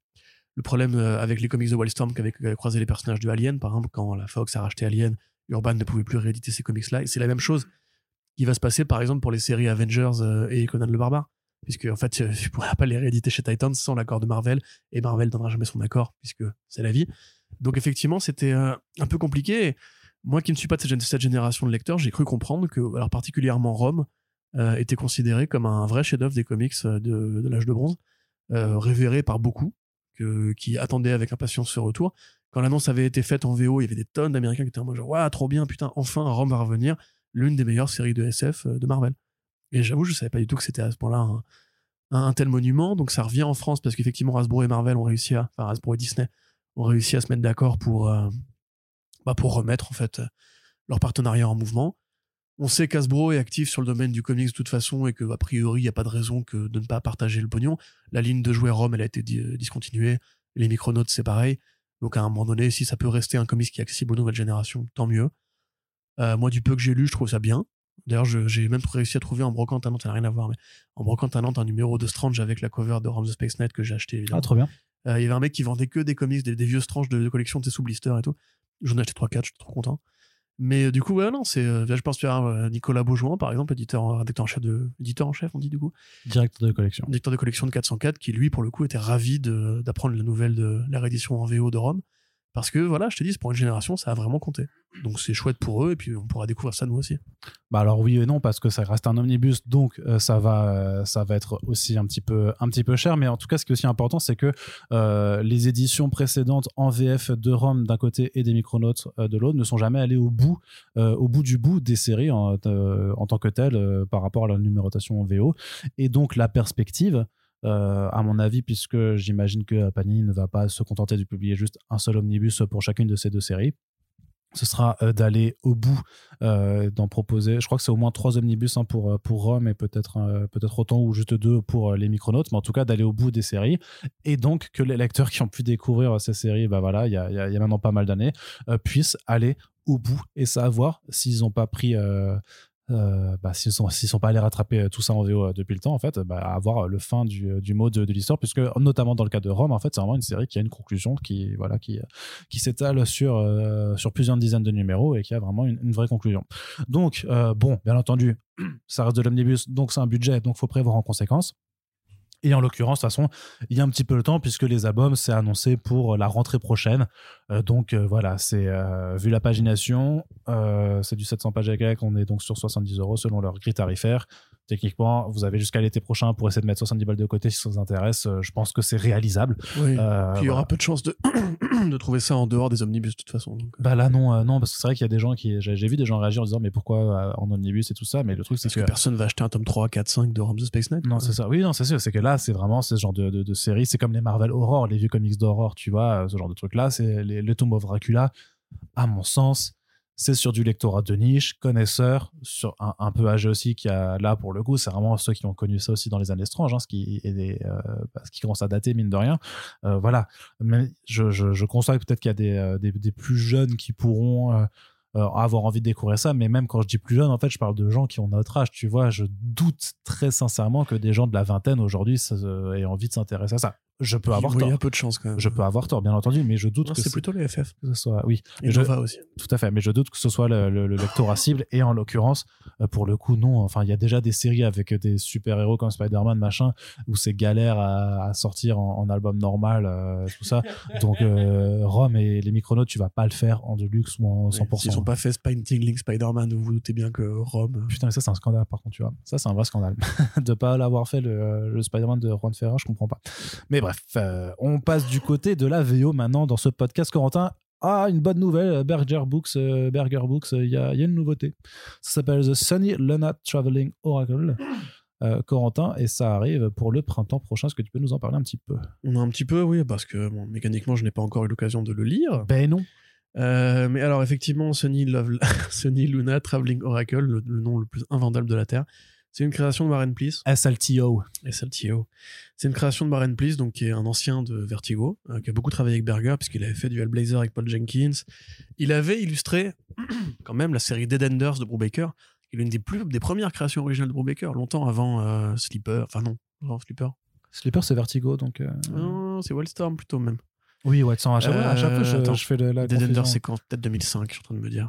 Bon, en tout cas, l'une des premières créations de euh, Brubaker sans, sans assise DC Comics pendant qu'un autre est en train de mourir. Euh, il avait fait un peu de Invisibles, du son Mystery Theater, etc., etc. Donc c'est un proche euh, de Berger. C'est aussi, je crois, un écrivain d'ailleurs. Euh, mais je suis pas per- persuadé de ça. Et c'est surtout la, la première la, la première nouvelle annonce de Berger Books depuis un moment, puisque le catalogue avait l'air d'être un peu en friche depuis euh, Bah, le début d'année. Ouais, puis du, à partir du moment où elle a décidé qu'elle sortirait plus rien en single issues et que c'était que par de l'album, bah, il faut le temps de, de création. Quoi. Oui, bah ça, ça fait quand même un petit moment en plus. hein. Bref, donc, Depuis. euh, euh, depuis Seeds. Ouais, ouais, depuis euh, 2021 en fait. euh. Ouais. Bah, donc, ça fera bientôt trois ans, quoi. Voilà. Donc, donc c'est encore du roman graphique, c'est encore un propos écologique, que écologiste, euh, dans la mesure où c'est aussi un, sujet qui revient régulièrement chez Burger Books avec euh, The Seeds, euh, Semence en français, euh, avec euh, Shifting Earth qui avait été édité récemment, qui est l'histoire d'une de deux civilisations, enfin de deux, terres- parallèles, une gouvernée par la science, une gouvernée par la magie, comment en fait euh, il faut laisser de la place euh, à ces deux euh, cohabitations pour, euh, pour sauver la Terre en fait. Et là c'est un peu la même chose dans le sens où c'est un monde post- post-apocalyptique où l'eau est devenue rare, où les cultures n'existent plus, où en fait euh, l'humanité survit au milieu des décombres et du désert et du sable, et euh, une sorte de caste tout puissante, toute puissante euh, a entendu parler d'un texte sacré qui permettrait de faire pousser des, plantes et, et de, de reverdir la terre. Et en fait, il y a une sorte d'oracle qui serait en mesure d'activer ce livre qui s'appelle donc j'oublie son nom merde qui s'appelle l'héroïne. Voilà c'est l'héroïne de l'album qui donc voilà c'est le deux de ces deux de ces espèces de, de personnages sectaires vont partir à la recherche de la jeune fille pour l'enlever voire l'éliminer ou récupérer le bouquin et le détruire parce que eux profitent de la situation. C'est un peu les derniers 1% qui profitent justement du fait que la Terre n'a plus de ressources pour gouverner ce qui reste de l'espèce humaine. Et donc si jamais on pouvait effectivement réactiver la nature réactiver les cycles euh, eux perdraient leur pouvoir, donc ils vont essayer, ils vont essayer d'empêcher l'oracle d'accomplir sa prophétie, de sauver le monde en rendant euh, à Mère Nature son, plein pouvoir. Donc un projet qui est euh, très engagé, euh, qui a l'air un peu d'évoquer justement ces comics Vertigo, un peu désespérés ou paranoïaques des années euh, fin 90, début 2000, euh, par un vétéran chez Burger Books. Je suis pas un grand fan, moi personnellement, du trait de Warren Pleece, mais c'est cool de voir que Berger travaille encore avec ses vieux potes et que la collection est encore en vie. Euh, parce que c'est quand même une collection Surtout, qui, est- qui a accueilli Salamandre, qui a accueilli Everything, qui a accueilli euh, Semence, super album. Euh, plein de projets super cool comme La Guardia, je crois que c'était qui était vraiment bien, pareil sur euh, un peu ultra social, ultra engagé. Encore une héroïne d'ailleurs, c'est un peu un thème euh, très récurrent dans la, la bibliographie Berger Books, parce que c'est quasiment que des personnages féminins au premier plan. Euh, et puis Karen Berger, bon, faut-il le rappeler, euh, la plus grande éditrice de l'industrie des comics de tous les temps. Point. Et c'est cool, tant mieux. Et c'est chez Dark Horse, comme d'habitude, puisque la collection est éditée chez Dark Horse. Yes, euh, donc à découvrir en VO euh, l'année prochaine, sachant que euh, bah, pas certain que ça arrive en VF, puisque évidemment c'est des titres risqués pour le marché par rapport à ce que le marché est capable d'absorber. Il n'y en a pas cette 40 qui année. sont arrivés en VF. hein. Et je pense que c'est pas sans raison non plus par rapport aux réalités du, du marché en France. Euh, une bonne nouvelle aussi que je voulais signaler simplement, c'est Euh, vous connaissez notre amour pour Daniel Warren Johnson. Vous savez qu'on vous a beaucoup, beaucoup, beaucoup parlé de euh, Space Mullet, euh, sa première création qu'il avait publiée d'abord sur Internet. Et on vous renvoie d'ailleurs au podcast avec Daniel qu'on a fait cet été, où il, retrace un peu cette création, qui était édité chez Dark Horse en deux volumes. En VF, Aquilos avait sorti le premier. Et puis en fait, il y a eu des brouilles en fait, entre l'éditeur et l'auteur, ce qui fait que les comics n'étaient pas réédités chez Dark Horse et que c'était bloqué du point de vue de la VF. En fait, on pouvait pas avoir la suite et la conclusion en fait en tout cas de tout ce qui était sorti euh, actuellement. Donc même si Space Millet est toujours disponible en ligne c'est quand même bien d'avoir euh, de la BD euh, sur papier avant soi. Donc bonne nouvelle là-dessus. Space Millet est réédité chez Image Comics. Ça ressort donc en TPB l'année prochaine. Je crois que c'est pour l'été prochain chez Image avec en plus un appendice inédit. Je sais pas si ce sera un chapitre d'épilogue de conclusion je, je sais pas parce que moi-même techniquement j'ai pas fini la série parce que je, l'avais je l'avais lu avec l'édition de Achilles et pourquoi j'en parle? Bah déjà parce que c'est cool mais surtout parce que j'espère que ça va permettre d'avoir une réédition en intégrale ou euh, enfin j'imagine en intégrale ouais de, de Space Mallet euh, en France puisque maintenant Daniel Bryan Johnson je crois a quand même un lectorat qui, qui, qui, connaît voilà qui, qui, est plus euh, conséquent qu'à l'époque mais surtout j'espère euh, que euh, j'aimerais bien, idéalement, dans un monde très idyllique, que ce soit Aquilos qui puisse poursuivre, euh, qui puisse reprendre en fait la publication, c'est-à-dire bah, proposer. Alors j'imagine que là, l'idée sera pas de partir sur un tome 2, mais juste de reprendre la série dans son ensemble, quoi, puisque c'est eux qui avaient pisté l'artiste en premier, c'est eux qui avaient sorti ça les premiers en France, et voilà. On rappelle aussi que le podcast conduit par Arnaud sur de, de, Daniel Orion Johnson est actuellement du coup disponible en VO pour ceux qui ne supportent pas ma voix et qui ont envie de savoir ce que le mec dit vraiment euh, quand je ne traduis pas ce qu'il a voulu dire en fait en français. C'est ça. Bah après ça va, t'étais plutôt. Euh, ouais, mais il a, il a une, euh, il a une petite étincelle dans la voix que je, parce que moi j'ai une voix très monocorde. Je me suis un peu voulu de couvrir, surtout qu'il était vachement enthousiaste quand tu lui parles de catch et tout, et moi personnellement m'en battant naturellement les steaks j'ai pas pu traduire cette, même jovialité quand il parle de German Suplex et des, Oui, c'est vrai, c'est vrai qu'on l'a pas dit. C'est vrai que c'était le, cadeau de Noël que j'avais préparé euh, pour, euh, bah pour Noël, euh, de mettre l'ensemble des interviews faites avec Urban en 2023. Donc les, les 10 épisodes plus le spécial avec Daniel Brown Johnson. donc si vous, voulez, si vous voulez avoir les entretiens en VO de James Tannen Ford, James Darsky, Geoff Jones, Jeff Lemire, Sean Murphy, Mark Wade, Mark Wade, Ram V, Daniel Warren Johnson, Jay Willow Wilson, Tom Taylor et Tom King, c'est disponible. Voilà, et, et pas Alan Moore. Et si vous voulez, vraiment, parce que je, je sais pas, il y a personne qui a critiqué vraiment le travail de doublage qu'on a fait aux traductions et tout. Euh, bah si, il y a eu plein de bons retours hein, sur ce que non, tu mais critiqué au sens négatif. Mais écoutez quand même comment Tom Taylor parle.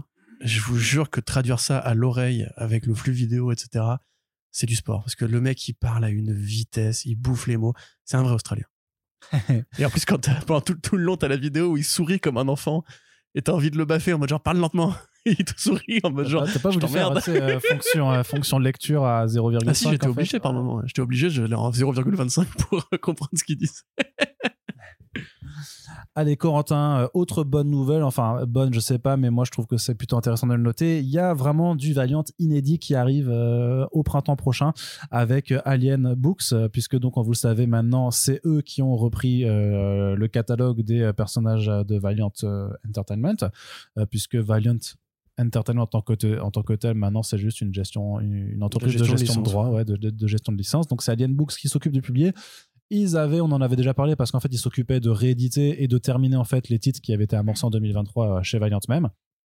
Et donc là, par contre, on sait qu'il y a des nouveautés, euh, notamment une, euh, un titre. Alors pour le coup, il n'y aura pas de. Pardon il n'y aura pas d'ongoing. Euh, euh, c'est plus des mini-séries, c'est même des mini-séries avec un format assez particulier. Il faudra qu'on y revienne sûrement après, parce que c'est des book one of two, tu vois, c'est des trucs en deux parties, mais avec une pagination plus conséquente. Et je, je suppose que sur la fabrication, ce sera pas du single issues euh, tout, euh, tout mince et tout ça. Je pense qu'ils feront un dos, un, dos, un dos carré pour avoir quelque chose quand même un petit peu objet qui, qui soit un peu plus que le, le standard qu'on peut avoir chez, chez Marvel, DC ou Image. Mais en tout cas, il y a Bloodshot Unleashed Reloaded de Dennis Camp. Donc en fait, la suite de Bloodshot Unleashed qu'on avait euh, voilà. voilà dont on se disait bien que c'était beaucoup trop court pour tenir en 4 numéros euh, quand, quand t'annonces combien quoi 20 psychopathes 27 27 ouais. et que tu fais 104 numéros effectivement c'est un peu dommage. Voilà. Donc euh, ça c'est plutôt cool. Donc par contre John Davison ne sera pas de retour au dessin. Ce sera assuré par Mauro Montella au dessin. D'ailleurs tous les artistes qui sont allés récupérer je ne les connais pas. Je sais pas oui c'est ce que j'allais dire oui c'est plein d'artistes sûrement peut-être talentueux. On attendra de voir les planches intérieures euh, pour euh, juger, pour juger sur place. Mais en tout cas, c'est des artistes qui sont les récupérés, qui sont, euh, j'imagine, peut-être inconnus, en tout cas, sur le marché américain. Donc à voir. Mais en tout cas, je suis quand même content d'avoir ce qui, visiblement, est la suite donc, de Bloodshot Unleashed. et donc, on va voir la suite de, ce combat contre, effectivement, les 27 living weapons, hein, des armes vivantes, enfin d'autres d'autres personnes qui ont été aussi euh, victimes d'expérimentation par le gouvernement américain pour faire des super soldats et des armes vivantes littéralement, et qui ont forcément tous pété un câble. Euh, ce sera plutôt plaisant, ce sera à partir du 13 euh, mars prochain. Et un autre titre aussi qui fait plaisir, puisqu'on en avait déjà eu avant, c'est le retour de Britannia de Peter Milligan. C'est une série de, enfin c'est un ensemble de mini-séries, ce qui se passe en fait dans à l'époque de la Rome antique, où on suit en fait le premier détective de l'histoire, tel, qu'il euh, s'appelait, c'est euh, Antonio, Antonio Axia. Euh, vraiment donc un légionnaire mais qui vraiment qui mène des enquêtes où généralement en fait toujours l'enquête en question va aller sur du paranormal sur, à la fin alors l'avantage c'est que les premiers volumes étaient illustrés par Juan José Rip qui a quand même un trait assez assez ouf quoi et vu que c'était du Milligan, c'était très sombre, il y avait du cul aussi, c'était assez sanglant, donc il y avait vraiment une ambiance assez poisseuse. voilà, en tout cas, Corentin est un grand fan de Britannia. C'est super bien. Enfin, si vous êtes dans ma, dans ma sphère démographique de fans, d'autant qu'encore une fois, pour le rappel, euh, que ce soit euh, ah, John Davis Hunt ou Juan Roseri, puis un léger héritage Frank Whiteley-esque, slash Jeff Darroyen. Et là, du coup, bah oui, c'est le croisement entre les mythes, euh, enfin, le mythe, la civilisation romaine et justement les mythes post-européens, on va dire, avec tout le côté fantasy, tout le côté, enfin, tout ce qu'on a bâti autour des folklores, donc de la fantaisie ensuite plus moderne, avec des sorcières, avec des guerriers paganistes et compagnie. Enfin, c'est vraiment super bien. Et effectivement, alors moi, du coup, j'ai pas, j'ai pas été au-delà de prendre Roserif. Je savais pas qu'il avait abandonné les dessins au bout d'un moment. Si, si, euh. déjà à partir de la troisième, je crois. Il y a eu trois mini-séries euh, qui avaient été publiées euh, en VF. ok. enfin, déjà en VO, mais, mais aussi en, en, VF. Et je me demande si la troisième, c'était pas déjà quelqu'un d'autre, du coup, mais ma mémoire me joue peut-être euh, peut-être des, euh, des, tours, mais en tout cas, euh, Britannia avait eu droit à une, une édition grand format. Chez Bliss qui est vraiment du plus bel effet avec un, papier un super papier du coup bah, que, que, je t'ai montré avant Corentin. Et qui est qui est plutôt très belle effectivement qui est, qui est plutôt cool. Et d'ailleurs que vous pouvez vous procurer euh, pour 6 balles je vois sur qu'elle est toujours bradée euh, du coup sur le site de Bliss. Donc franchement allez-y c'est vraiment euh, pur bonheur Britannia. Donc là ça s'appelle Britannia The Great Fire of Rome. Donc ça parle d'un grand incendie de Rome qui je crois peut-être eu lieu vraiment dans, dans, dans l'histoire dans l'histoire antique je n'en sais rien mais en tout cas oui t'as vu pardon je me je me perds un petit peu dans mes, dans, dans mes recherches parce qu'il y avait eu euh, Britannia, ceux qui vont mourir, c'était aussi Juan Roserip, et tu avais Britannia, les aigles de Rome, je crois. Euh, mais et en fait, celui-là, je sais, euh, je sais plus si c'est du coup Juan Roserip qui, qui le dessine ou pas. Alors, voilà, c'est. Les aigles Marini perdus de Rome c'était Robert Gill qui dessinait. voilà, très bien. Tu vois, c'est donc euh, c'est bien ce qui me semblait. En tout cas, ça reste scénaristiquement très cool. Voilà. Et donc je disais donc The Great Fire of Rome, un incendie, un gigantesque euh, incendie qui, euh, bah, qui, qui fait partir en fumée toute une partie de la grande ville de Rome. Antonio Axaki est dépêché pour enquêter, dépêché par Néron, qui est l'empereur qui en activité à cette époque-là, et une enquête qui va forcément bah, mener vers des trucs bizarres. Euh, puisque c'est tout le principe de Britannia. En tout cas, c'est toujours cool de voir Milligan revenir à cette, euh, cette création qui déjà se situe en plus euh, en dehors de toute continuité du, ah oui, non, ça n'a rien du Valiant moderne. Hein. c'est, Là, c'est vraiment une création dans le, chez Valiant, mais qui est, pas vraiment dans l'univers. du coup, c'est hyper accessible et, et vraiment, pensez juste que c'est je sais pas, c'est Alix, mais pour les adultes, quoi, vraiment, tu vois, enfin, pour les vrais adultes, en vrai, dans, dans le contexte. Et là, chaque tome se lit séparément, c'est une enquête autocontenue. Alix Oui, Alix de Jacques Martin. Jacques Martin Jacques Martin? Oui, mais tu connais pas Alix la BD Jacques Martin, le, présentateur télé? Bah peut-être qu'il a peut-être peut-être que c'est euh, tu connais pas Alix la bande dessinée? Non, pas du tout. Oui, c'est ça. Absolument pas. Mais mec, ça Je connais Jacques Martin, ceci dit. Euh, mais à la pêche au moule, moule, moule. Non mais les gars, non mais les euh, rendez-vous compte que il ne connaît pas Alix. C'est quoi? Mais c'est un monument de la BD franco-belge. Je connais pas du tout. Wesh. Et quel rapport avec euh, Bah du coup, mais du coup tu, bah du coup, mais en plus toi qui adore ça, euh, les trucs, mais faut que tu lises Alix, pas. Bah si, là je vais t'engueuler. Casse les couilles.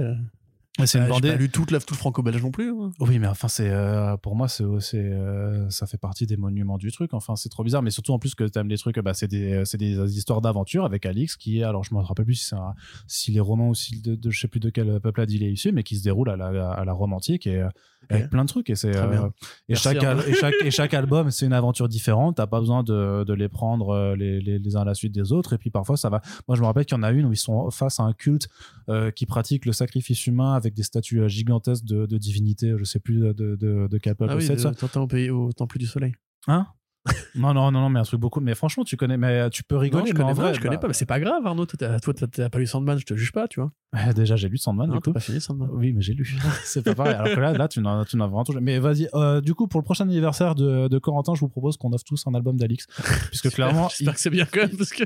bah, en vrai, c'est cool. Il y, a, il y a certains albums, comme dit, celui dont, dont- là, dont je c'est à Carthage, je crois, qui se passe, oui, avec les, euh, les, les statues de démons, là. Sont, Eh, euh, Carthage. C'est les c'est- guerres puniques, ça ou pas? hyper bien. Bref, du coup, ce qui est de, donc, par contre, pour les gens euh, qui ont lu Alix, euh, clairement, vous aurez compris la. la- Voilà, vous la- avez la- compris la l'analogie qu'Arnaud a, a tirée. Voilà, Avec intelligence et habileté, comme d'habitude. voilà, Alix pour les adultes, parce que c'est quand même un peu plus. Un Mais peu vraiment plus, pour les adultes. un peu plus. Bah, c'est vénère quand même, Britannia. Ouais. Voilà. Allez. Corentin, bah voilà, maintenant que tu fais le malin, on va te laisser la parole pour euh, l'annonce de Marvel qui t'a fait hyper plaisir. Quand je te l'ai envoyé, t'as fait putain, trop bien, je Ouais, kiffe, c'est vraiment exactement. ce que j'attendais le plus. Non, j'ai bondi. Je me suis cogné la tête au plafond en sautant de ça. joie. J'ai un- j'ai une bosse. Parce que euh, c'est euh, Chasm, Curse of Cain. Tu dis chasm, toi, du coup. Moi, je dis, ch- moi, je dis chasm, Ah non, c'est Chasm. parce que je trouve ça plus ridicule. Ouais, c'est Chasm, je Ouais, c'est encore plus moche.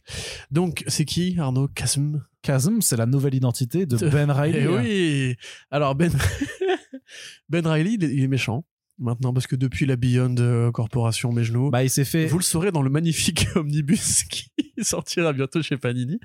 Euh, mais du coup, voilà, Ben Riley, il est pas content parce que bah, il, aimerait bien être Peter Parker à la place de Peter Parker. Bah, surtout qu'il a été manipulé, on lui a enlevé une partie de ses souvenirs, et notamment la partie de sa mémoire Peter Parkerienne, Voilà. où il est, où, qui est la bonne. euh, Du coup, c'est plus vraiment un clone, c'est juste un mec qui a la même gueule que Peter Parker.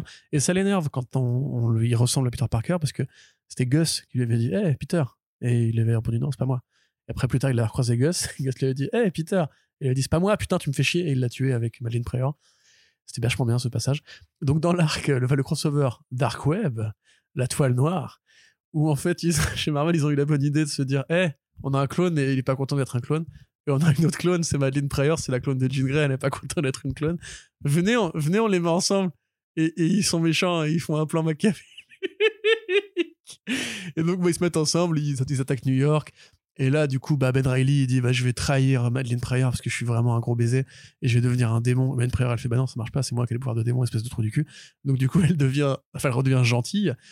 Euh, et finalement, bah, du coup, tout, tout, tout est bien résolu puisqu'à la fin, les méchants ils perdent. Et en même temps, euh, bah, Ben Riley, il est quand même encore un peu méchant. Mais on le tue pas parce que ce serait quand même dommage de perdre une si belle création qui a fait les grandes heures de la saga Arachnéenne. Euh, donc maintenant, effectivement, il appeler Chasm ou Chasm. Euh, il a un costume vert et violet, comme tous les méchants, et comme Arnaud, et, euh, ou le Joker. Et donc, du coup, bah, il est enfermé dans une sorte de réalité un peu, un peu prison, et on, nous explique qu'il n'en a pas fini avec toutes ces conneries, etc. Bon, on était un peu resté là-dessus. Sauf que Marvel, ils ont besoin de publier du Spider-Man très régulièrement, sinon ils meurent. Euh, comme les vampires, tu vois. Euh, ils ont besoin de, de- sucer l'argent des fans de Spider-Man, sinon ils meurent. Voilà, c'est comme ça. On ne juge pas une condition médicale. Donc du coup, là, ils ont annoncé la série The Spectacular Spider-Man avec Peter Parker et Miles Morales. Badaboum bam boum, c'est pour toi Bendis. Et donc ils se sont dit, mais qu'est-ce qu'on pourrait faire pour faire encore plus de Spider-Man? Parce que là, du coup, on a quand même... euh, on, a, on va ramener Spider-Gwen en plus, on a Silk, on a Spider-Woman, on a déjà plein de séries Spider-Man, des a- crossovers on régulièrement, puis- ça pue la merde à chaque fois. Spider-Boy. Voilà, Spider-Boy, il y a Mary Jane qui va probablement avoir sa série à elle aussi. Bah, ils ont leur Euh. mini-série, euh, c'est Black Cat et Jackpot. Ah voilà, où, où avais-je la tête? Euh, Et donc ils se sont dit, mais attends, il, il doit rester bien trois connards qui ont des pouvoirs d'araignée quand même, on n'a pas tout fait. Et là ils se sont dit, mais oui, on a Kane Parker, donc le premier clone canonique qui avait une gueule difforme, en fait après il est devenu le nouveau Scarlet Spider, et Scarlet Spider, donc le deuxième clone canonique qui se fait appeler Ben Reilly. Et voilà, lisez la saga du clone, il a un super hoodie, euh, c'est un peu la seule qualité du personnage. Et là du coup ils se sont dit, mais attends, les deux ensemble, mais ils se détestent ça pourrait être cool de les mettre dans la même série, comme ça ils pourraient passer leur temps à s'engueuler et tout. Et donc ils ont annoncé ça. Et ça s'appelle euh, Chasm 2. Chasm 2. Curse of Cain, la malédiction de Cain. Et le surtitre, c'est une citation de Abel et Cain. Suis-je le gardien de mon frère? Quand Dieu ou l'équivalent euh, euh, de l'époque euh, dit va voir Abel et Cain. Voilà, il, va voir Abel et Abel, il lui fait. Euh, va voir Cain, Cain qui a tué son frère. Parce que tu sais, il a fait un concours de moutons qui, qui était le mouton plus sexy. Et en fait, Dieu préférait le mouton de Abel. Donc Cain, il l'a buté. Et après, du coup, bah, tout le monde va voir Cain. Il fait Il est où, Abel? Et il répond Je ne sais pas. Suis-je le gardien de mon frère? Qui est aussi, je crois, un morceau de un rappeur que j'aime bien. Oui, il s'appelait? Molotov 4. C'est Few. Voilà, c'est Few, l'un de mon frère. Euh... voilà, en fait, j'ai pas envie de parler de sexualité, mais Arnaud m'a obligé. Comme Donc, toujours. il va y avoir une série, euh, on sait pas encore par qui, on sait pas encore pourquoi, on sait pas encore quand. Enfin, si, on sait, on sait quand, c'est euh, l'été prochain. Euh, avec euh, les deux clones, les deux Scarlet Spider. Sachant que, donc, aux, aux dernières nouvelles, leur dernière interaction, c'était vraiment un coup de mandale dans la gueule, en mode genre, c'est moi le vrai clone, c'est pas, c'est pas, c'est pas, c'est- c'est pas moi le vrai clone. Euh, ils se détestent, euh, enfin, ils sont pas spécialement euh, proches. Ben Reilly, c'était une mauvaise idée de le ramener. Dark Web, ça a marqué la, les mémoires de personne. Hein, je sens que j'ai rappelé aux gens que le Dark Web existait en, en évoquant ce souvenir précieux. Euh, Kane Parker, honnêtement. Ah oui, puis en plus, il y a ce truc-là aussi. Kane Parker, il était dans End of Spider-Verse. Et tu sais, dans End of Spider-Verse, il y avait l'espèce de dague, C'est vrai qu'il y avait Kane dedans. de oui. dague de Chatra, où en fait, quand tu pouvais, tu les plantais un mec, il disparaissait de la toile de la vie. Et du coup, son existence entière était réécrite comme s'il avait jamais été Spider-Man. Et à l'époque, on s'est dit, bah, c'est Dan Slott qui veut faire le ménage. Dan Slott, il va faire ça avec plein de personnages. Et après, bon, on se doute bien qu'ils vont, vont en re- revenir en partie. Mais c'est une façon de dire, il y a trop de Spider-Man depuis Spider-Verse, Spider-Geddon. Du coup, venez, on fait un peu le tri, parce que là, vraiment, c'est n'importe quoi, c'est le bordel, c'est le cirque. Et en fait, non, non. Dan Slott, à la fin, il a dit, mais non, il y a aussi un dieu des araignées, il s'appelle Nil, ou Nif. Euh, et en fait, euh, c'est un dieu égyptien, et ben, hop, il va claquer des doigts, et ils vont tous revenir à la vie. En plus, il y aura Spider-Boy dans le lot. Et euh, là, du coup, on s'est dit, mais pourquoi? C'est quoi, quoi l'idée? Et du coup, bah, évidemment, Kane, il est revenu, parce que sinon, c'est pas drôle. On sait pas exactement si ça a changé un truc pour lui. Parce que par exemple, Spider-Woman, quand, quand, Spider-Woman, quand elle est revenue, elle a perdu son gamin. Parce que tout, bah, personne ne se souvient qu'elle avait eu un gamin, par exemple. Alors qu'il reste quand même des éléments, des preuves, donc c'est très bizarre, tu vois. Ces gens, ils vont la voir dans Spider, une nouvelle série Spider-Woman. T'as pas l'air bien, qu'est-ce qui se passe? Ils répondent, bah, je sais pas, je suis plus mon fils. hein, C'est bizarre comme question de merde. Alors que dans la série, elle a encore des traces qu'elle a eu son, son gamin, donc bref, ça n'a aucun sens. Donc, euh, le pôle arachnéen, Niclo, la cocaïne, les trafics d'enfants et l'apocalypse. Voilà. Ça continue en 2024. Yes, euh, ça ce serait à faire si on faisait les, les attentes de 2024. Euh, moi, ma plus grosse attente, ce serait juste le, le renvoi de Nick Lowe du, du département à Spider-Man, quoi. Parce que vraiment, c'est. euh, Oui, je suis assez, euh, assez d'accord avec cette. Cette- requête. Mais, mais- mais comme dit, hein, nous, on en a beau dire que c'est nul, bah, ça vend.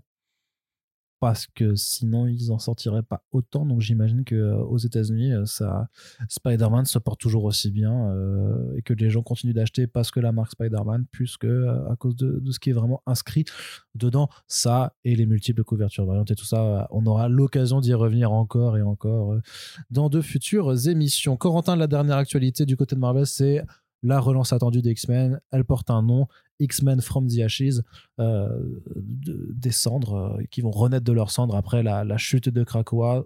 Tout un programme qui devra s'étaler sur les premiers mois de l'année. Et à partir de juillet, c'est là qu'on aura donc les nouvelles séries mutantes et que ça marquera aussi le début euh, de Tom Brevoort à l'éditorial sur le pôle des X-Men. Euh, T'es excité un petit peu là-dessus ou pas trop? Pas trop. Bah, dans le sens où on n'a pas vraiment d'éléments très concrets sur lesquels faire reposer une excitation euh, particulière. Bah, Tom Brevoort, moi, ça m'intéresse parce que ça reste quand même, un- pour le coup, un éditeur qui a beaucoup, beaucoup de, de très, bons, euh, de très bonnes lignes à son CV et qui, justement, enfin, depuis 25 ans est chez Marvel, euh, a passé euh, ses- presque trois décennies à superviser plutôt tout ce qui était Avengers et tout ça, euh, Ah et oui, qui maintenant va. euh, va... du coup, enfin, Oui. bah, du coup, tu réponds à ta question. Enfin, récemment, les Avengers, sous la supervision de Brevoort, c'était pas exceptionnel, tu vois. Non, mais attends, t'as autant les Avengers de, de, de Aaron que euh, les Avengers sous Bendis, hein, c'est c'est la, la même personne. Oui, oui, non, certes. Donc, mais, euh, mais la, la compagnie, qu'il qui, qu'il- qu'il ait fini par se fatiguer au bout de 25 ans à faire les mêmes personnages, euh, à la limite, c'est justement mais la ça. compagnie a évolué dans une direction, tu vois. Et, c'était Jordan D. White, là, Ouais, X-Men? Ouais. c'est Bah, ça, ouais. Moi, je trouvais que c'était bien, même après le départ de, de Hickman, il y avait encore des idées, des séries et tout. Je regrette vraiment l'incursion de Miss Marvel dans, dans cette équation-là, mais je sais pas, en fait, c'est toujours compliqué, si tu veux, avec les comics, de, de croire au grand recommencement, parce que bah, les X-Men, ça fait un bail que ça, ça tourne. hein. Je veux dire, ils sont tous morts là au moins trois ou quatre fois. Ouais, mais disons que tu avais Euh. quand même une période de stabilité intra-Krakoen, on va dire, depuis 2019, tu vois. Là, c'est une période, ça aura duré 5 ans en tout et pour tout. Euh, C'était cette grande Oui, période. Oui, non, je suis d'accord, je suis d'accord. Mais, mais à la limite, moi, cette période-là m'intéressait plus parce qu'on a déjà vu beaucoup les X-Men se mélanger au reste du monde. Euh, aussi, les comics, ça commence à avoir un certain âge. Et euh, on a déjà eu des chefs-d'œuvre. On a eu plein de chefs-d'œuvre des X-Men avec Grant Morrison, avec euh, Chris Claremont, avec tout un tas de scénaristes euh, très, très, très talentueux qui sont passés dessus. Même Joss Whedon, c'était bien. Même, oui, alors j'ai pas lu ça pour le coup, Joss Whedon. Je suis pas un très grand expert des, des, des- des X-Men, mais Cassaday aussi. euh, même Bendis encore une fois. Mais tu vois, voilà, c'est c'est plus compliqué maintenant de, réin- de réinventer la roue à chaque fois ou de, de nous dire voilà la- le nouveau grand chapitre d'un truc qui en fait on... c'est un autre podcast en fait à faire mais euh, simplement c'est cyclique. Les comics revient toujours au point d'origine on le sait. Mais moi j'aurais bien aimé limite qu'on pousse l'idée de Krakoa comme un truc tangible et définitif. Sans forcément dire les X-Men vont rester sur Krakoa mais en disant voilà c'est un monde de fiction. Dans ce monde de fiction, il y a une cité, ah, il y a une cité, une cité-État, un État-nation qui existe maintenant, qui fait partie du grand bal mondial, et on voit comment on peut jouer avec ça euh, au niveau géopolitique, au niveau scientifique, au niveau philosophique, sur le très long terme, plutôt que juste dire c'était une période elle est finie, maintenant on va revenir à un truc plus classique avec des X-Men qui vont se mélanger aux Vengeurs, avec des X-Men qui vont tabasser des mecs aux quatre coins du monde et compagnie. parce que ça reste quand même parce que la période Krakoa c'était quand même une forme de, rupture avec euh, bah, le, rêve de Xavier c'est-à-dire de, de faire coexister l'espèce mutante avec euh, les êtres humains donc quelque part tu peux dire est-ce que ça avait vraiment vocation à durer éternellement sachant que c'est en contradiction quand même philosophiquement justement avec euh, l'idée euh, Bah, première je sais de pas, Xavier sur- il y, a- y des pays qui ont été isolationnistes pendant très longtemps et qui ont fini par s'ouvrir au reste du monde, tu vois. Enfin, moi, c'est ce qui tu vois, c'est pas une, critique des séries qui vont venir, qui sont peut-être très bien, j'en sais rien. C'est plus, euh, on avait un truc qui était vraiment original à l'échelle des comics. Enfin, non, parce qu'il y a eu Genosha, etc., mais qui était vraiment original, en tout cas à l'échelle éditorialement parlant c'était quand même modernes. intéressant d'avoir ce Voilà. pôle séparé après je pense qu'ils en ont fait trop Exactement. tu vois mais Et voilà, moi, c'est plus, encore une fois, l'impression qu'on revient au point de départ, comme quand, encore une fois, le run de Dan Slott s'est achevé. J'étais pas fan du run de, de, Dan Slott, mais il avait été quelque part. Et après, il fallait revenir. Non, en fait, tu seras plus un milliardaire qui a ta boîte, tu vas plus être un grand diplômé, tu vas revenir à la fac, tu vas revenir dans la galère. Et tu te dis, mais j'ai déjà lu ça, je l'ai lu bien, je l'ai lu sous plein de formes différentes.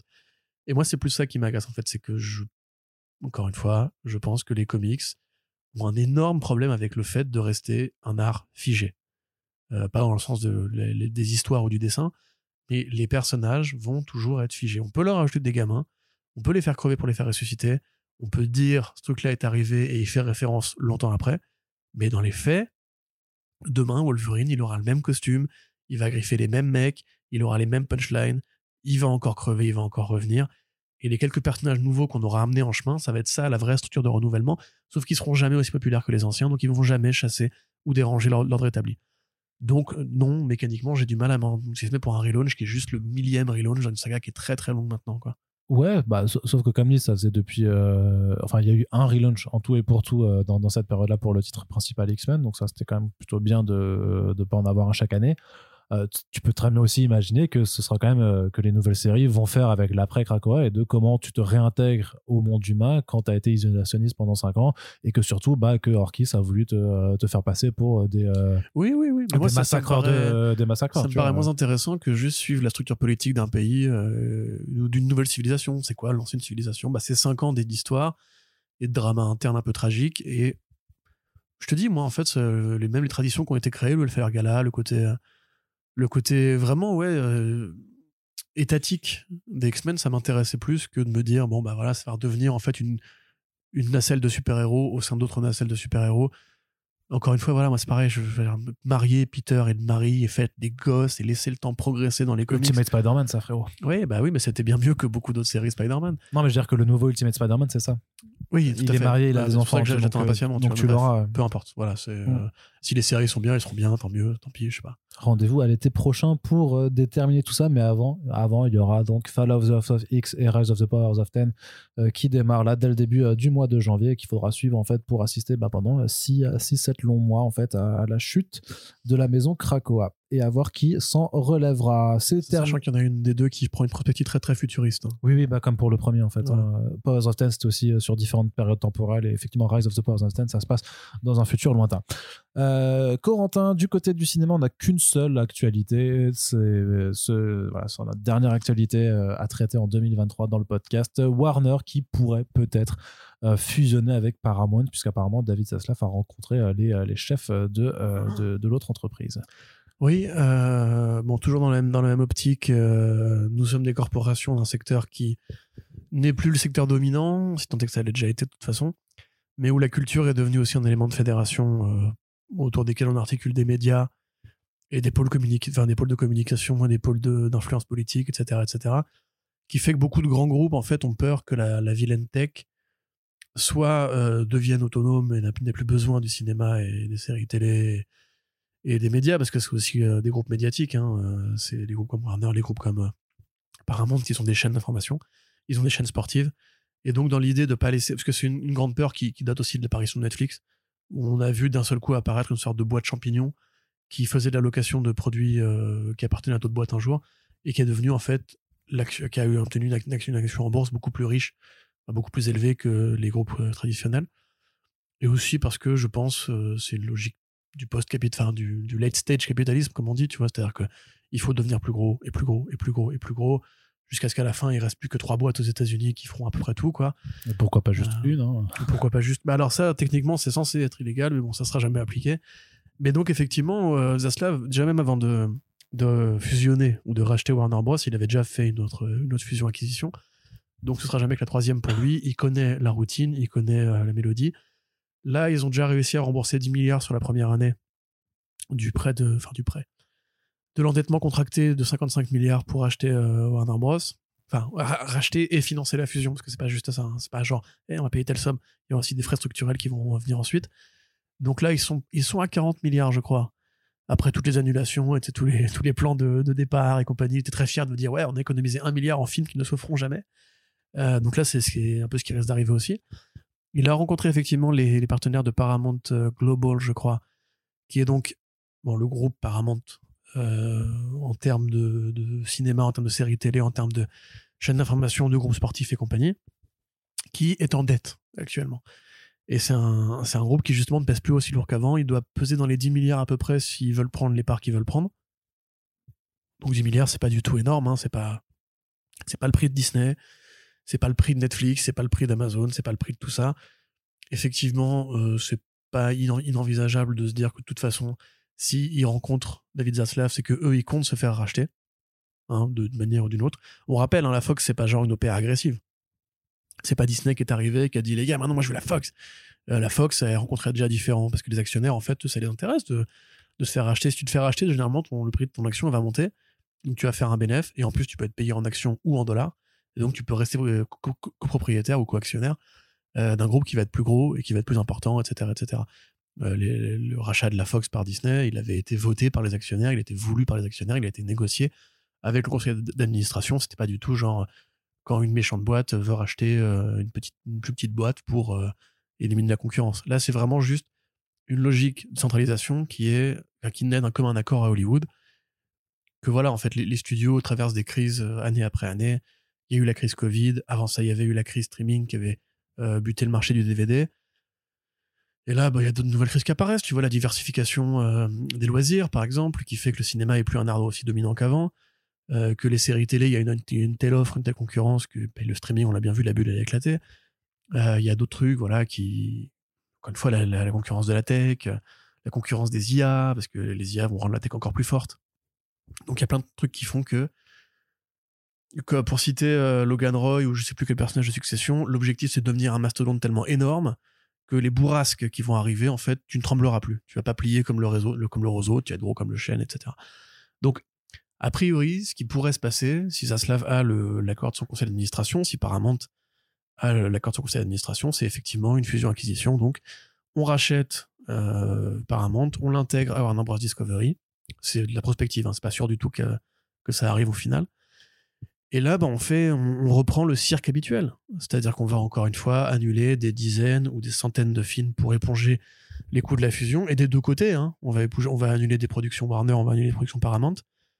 On va euh, calculer les doublons de poste. C'est-à-dire si vous avez une équipe qui fait le marketing du cinéma chez Paramount, une équipe qui fait le marketing du cinéma chez Warner Bros, à quoi bon? Vous virez euh, une partie de deux équipes, vous les mettez ensemble et vous dites maintenant vous faites pour les deux structures, etc.. Donc de nouveaux milliers de licenciements, de nouveaux projets annulés, de nouveaux trucs à réfléchir parce que cette logique de fusion et de groupe qui s'endettent pour, euh, pour devenir plus gros, c'est aussi ça qui a mené à des, des politiques un peu plus rapaces dans la culture américaine et qui a mené à la grève. C'est aussi parce que justement les studios se sont dit merde, euh, on a perdu beaucoup d'argent avec la fin du DVD, bah allons, allons vers le streaming. Allons vers le streaming et du coup bah, imposons de nouvelles règles qui vont nous favoriser, nous, parce que c'est un nouveau champ d'expérimentation. Et c'est comme ça qu'après les scénaristes et les acteurs, ils arrivent et ils disent euh, attendez, là vous prenez quand même une très grosse part du gâteau, bon bah grève, grève dans la gueule. Et donc grève, ça veut dire série ou projet annulé, ça veut dire euh, des, des, studios qui ne, remplissent pas leurs objectifs, donc qui traversent encore une fois la même tempête et qui prennent euh, du vent encore plus fort dans la gueule. Donc qui disent bah, on va se centrer sur les valeurs sûres, ou alors on va encore racheter un groupe parce que ça montre bien qu'on est à la merci des grèves et que donc il faut qu'on soit plus gros. Enfin, je vous pas tout, le cycle, mais euh, à mon sens, c'est pas forcément une très bonne nouvelle. C'est une bonne nouvelle pour euh, David Zaslav qui, je pense, a un plan de conquête qui est, établi, qui est formel. C'est-à-dire rester concurrentiel sur un marché qui est euh, notoirement assez restreint. Il n'y a, pas, il y a, plus les grands studios d'hier, en fait. Aujourd'hui, vous avez Disney, Fox, Hulu. C'est déjà un pôle qui est assez énorme, avec Disney Plus et tout, puis toutes les chaînes de télé qui vont avec. Vous avez Warner Bros. Discovery, vous avez Paramount, vous avez NBC Universal vous avez Apple, vous avez Amazon, vous avez Netflix. Et à peu près, c'est à peu près tout, quoi. Euh, il y a Sony aussi. Bon, Sony, c'est encore un peu différent. parce que c'est des multispécialistes. Et qu'ils n'ont pas de velléité d'aller sur le marché du streaming. Mais donc voilà, enfin, à mesure que l'offre se restreint, euh, déjà les grands acteurs peuvent imposer ce qu'ils veulent. Parce que, par exemple, si vous êtes 10 à vous mettre d'accord sur une charte, il y a moyen que 3 personnes sur les 10 soient pas d'accord. Voilà. Si vous êtes plus que 5, mécaniquement, statistiquement, vous avez plus de chances de tomber tous d'accord. Surtout si vous êtes 5 boîtes qui, vous êtes, qui avaient été fondées sur les mêmes objectifs, de devenir encore plus gros, encore plus gros.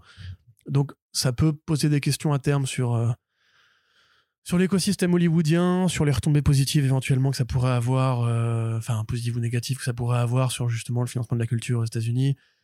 Est-ce que les lois vont s'en mêler? Est-ce que les lois antitrust vont être appliquées? Parce que là, on parle quand même d'un gros studio qui rachète un gros studio, donc on est sur une fusion euh, horizontale et pas verticale. Enfin bref, je sais pas si c'est très intéressant ce que je raconte là, je vous avoue, parce que Arnaud ne m'écoute plus, donc euh, c'est que j'ai perdu l'attention du public. Euh, mais donc voilà, et ce qu'il faut se dire aussi, c'est que quand il y a une fusion, quand un groupe devient plus gros, ces autres concurrents qui sont plus petits bah, vont se dire merde, nous on n'est pas assez gros du coup. Et donc là, ils sont en train de prendre de l'avance sur nous. Ils sont en train de devenir un super groupe alors que nous on est juste un groupe. Et donc, il n'est pas impossible que demain, si Apple veut racheter NBC Universal, si Prime Video veut encore acheter un, petit du cinéma comme ils avaient déjà fait avec la MGM pour devenir pareil, encore, encore, encore plus gros. Parce que c'est une course à l'armement en fait. C'est une course pour gonfler. C'est une course pour être le plus gros bœuf euh, dans la pièce. Et ça, bah, en fait, plus l'État valide ce genre de truc, plus euh, les boîtes continuent de se racheter les unes les autres. Je veux dire, on se rappelle, hein, il y a encore 15 ans, Disney, c'était Disney. Après, ça a été Disney Pixar, puis ça a été Disney Lucasfilm, puis Disney Marvel, puis Disney, euh, alors Hulu à un tiers, puis Disney Fox, puis Disney Hulu ça fait beaucoup entre les mains d'une seule boîte et on voit bien hein, au quotidien, je veux dire, parce que là on parle d'économie et compagnie, mais regardez au quotidien ce qui se passe quand une boîte comme Disney a la main sur Marvel, a la main sur Lucasfilm, a la main sur Marvel Studios, a la main sur Pixar, en l'occurrence Pixar c'est peut-être la zone la moins sinistrée, mais je veux dire Disney par exemple, il n'est pas certain que ce qu'ils font avec Star Wars, un autre groupe l'aurait fait comme eux. Tu vois, avec euh, l'objectif de pousser la, plateforme Disney +, avec l'idée de faire du for the fans, euh, en prenant Dave Filoni, qui est un peu le, préféré des, fanboys de Star Wars euh, post-épisode 9. Enfin, post-épisode 8 surtout, parce que c'est l'épisode 8 qui a vraiment divisé. Euh, et puis de la même façon, voilà, je veux dire, c'est devenu des boîtes, des boîtes à franchise qui financent plus vraiment de création originale, à part dans les départements Fox et Fox Searchlight. On rappelle, pareil, Disney qui a fermé les studios Blue Sky. Enfin, voilà, rendez-vous compte simplement que ça a un vrai impact sur vous en tant que consommateur ou, agrégateur culturel euh, éventuel. Et voilà, en fait, euh, là, par exemple, Paramount Pictures, enfin Paramount Global, c'était aussi euh, la maison d'édition Simon Schuster. Donc là, a priori, ils vont la revendre pour justement éponger, une partie de leur dette pour 2 milliards, je crois. Simon Schuster, c'est un géant. C'est un géant de l'édition aux États-Unis.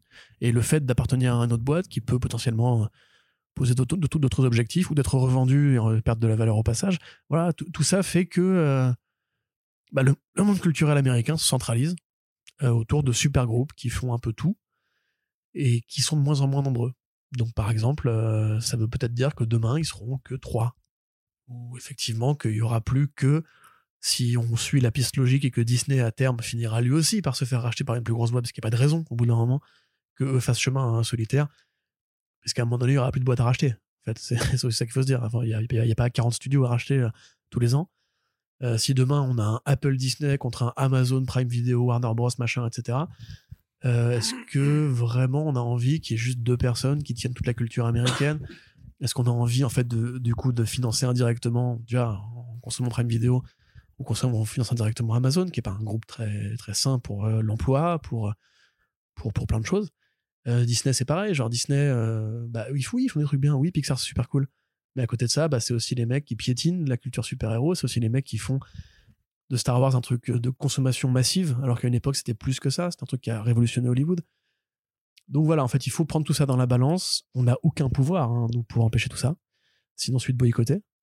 Mais euh, enfin, c'est pas très rassurant, quoi. Moi, je, tant que les lois antitrust ne se, sont pas réveillées, et euh, apparemment, euh, ça va pas se faire ce coup-ci non plus, parce que ça met des années à être jugé, et puis généralement, l'État tranche en faveur de, du secteur tertiaire, enfin, du, des, boîtes privées plutôt que de la loi.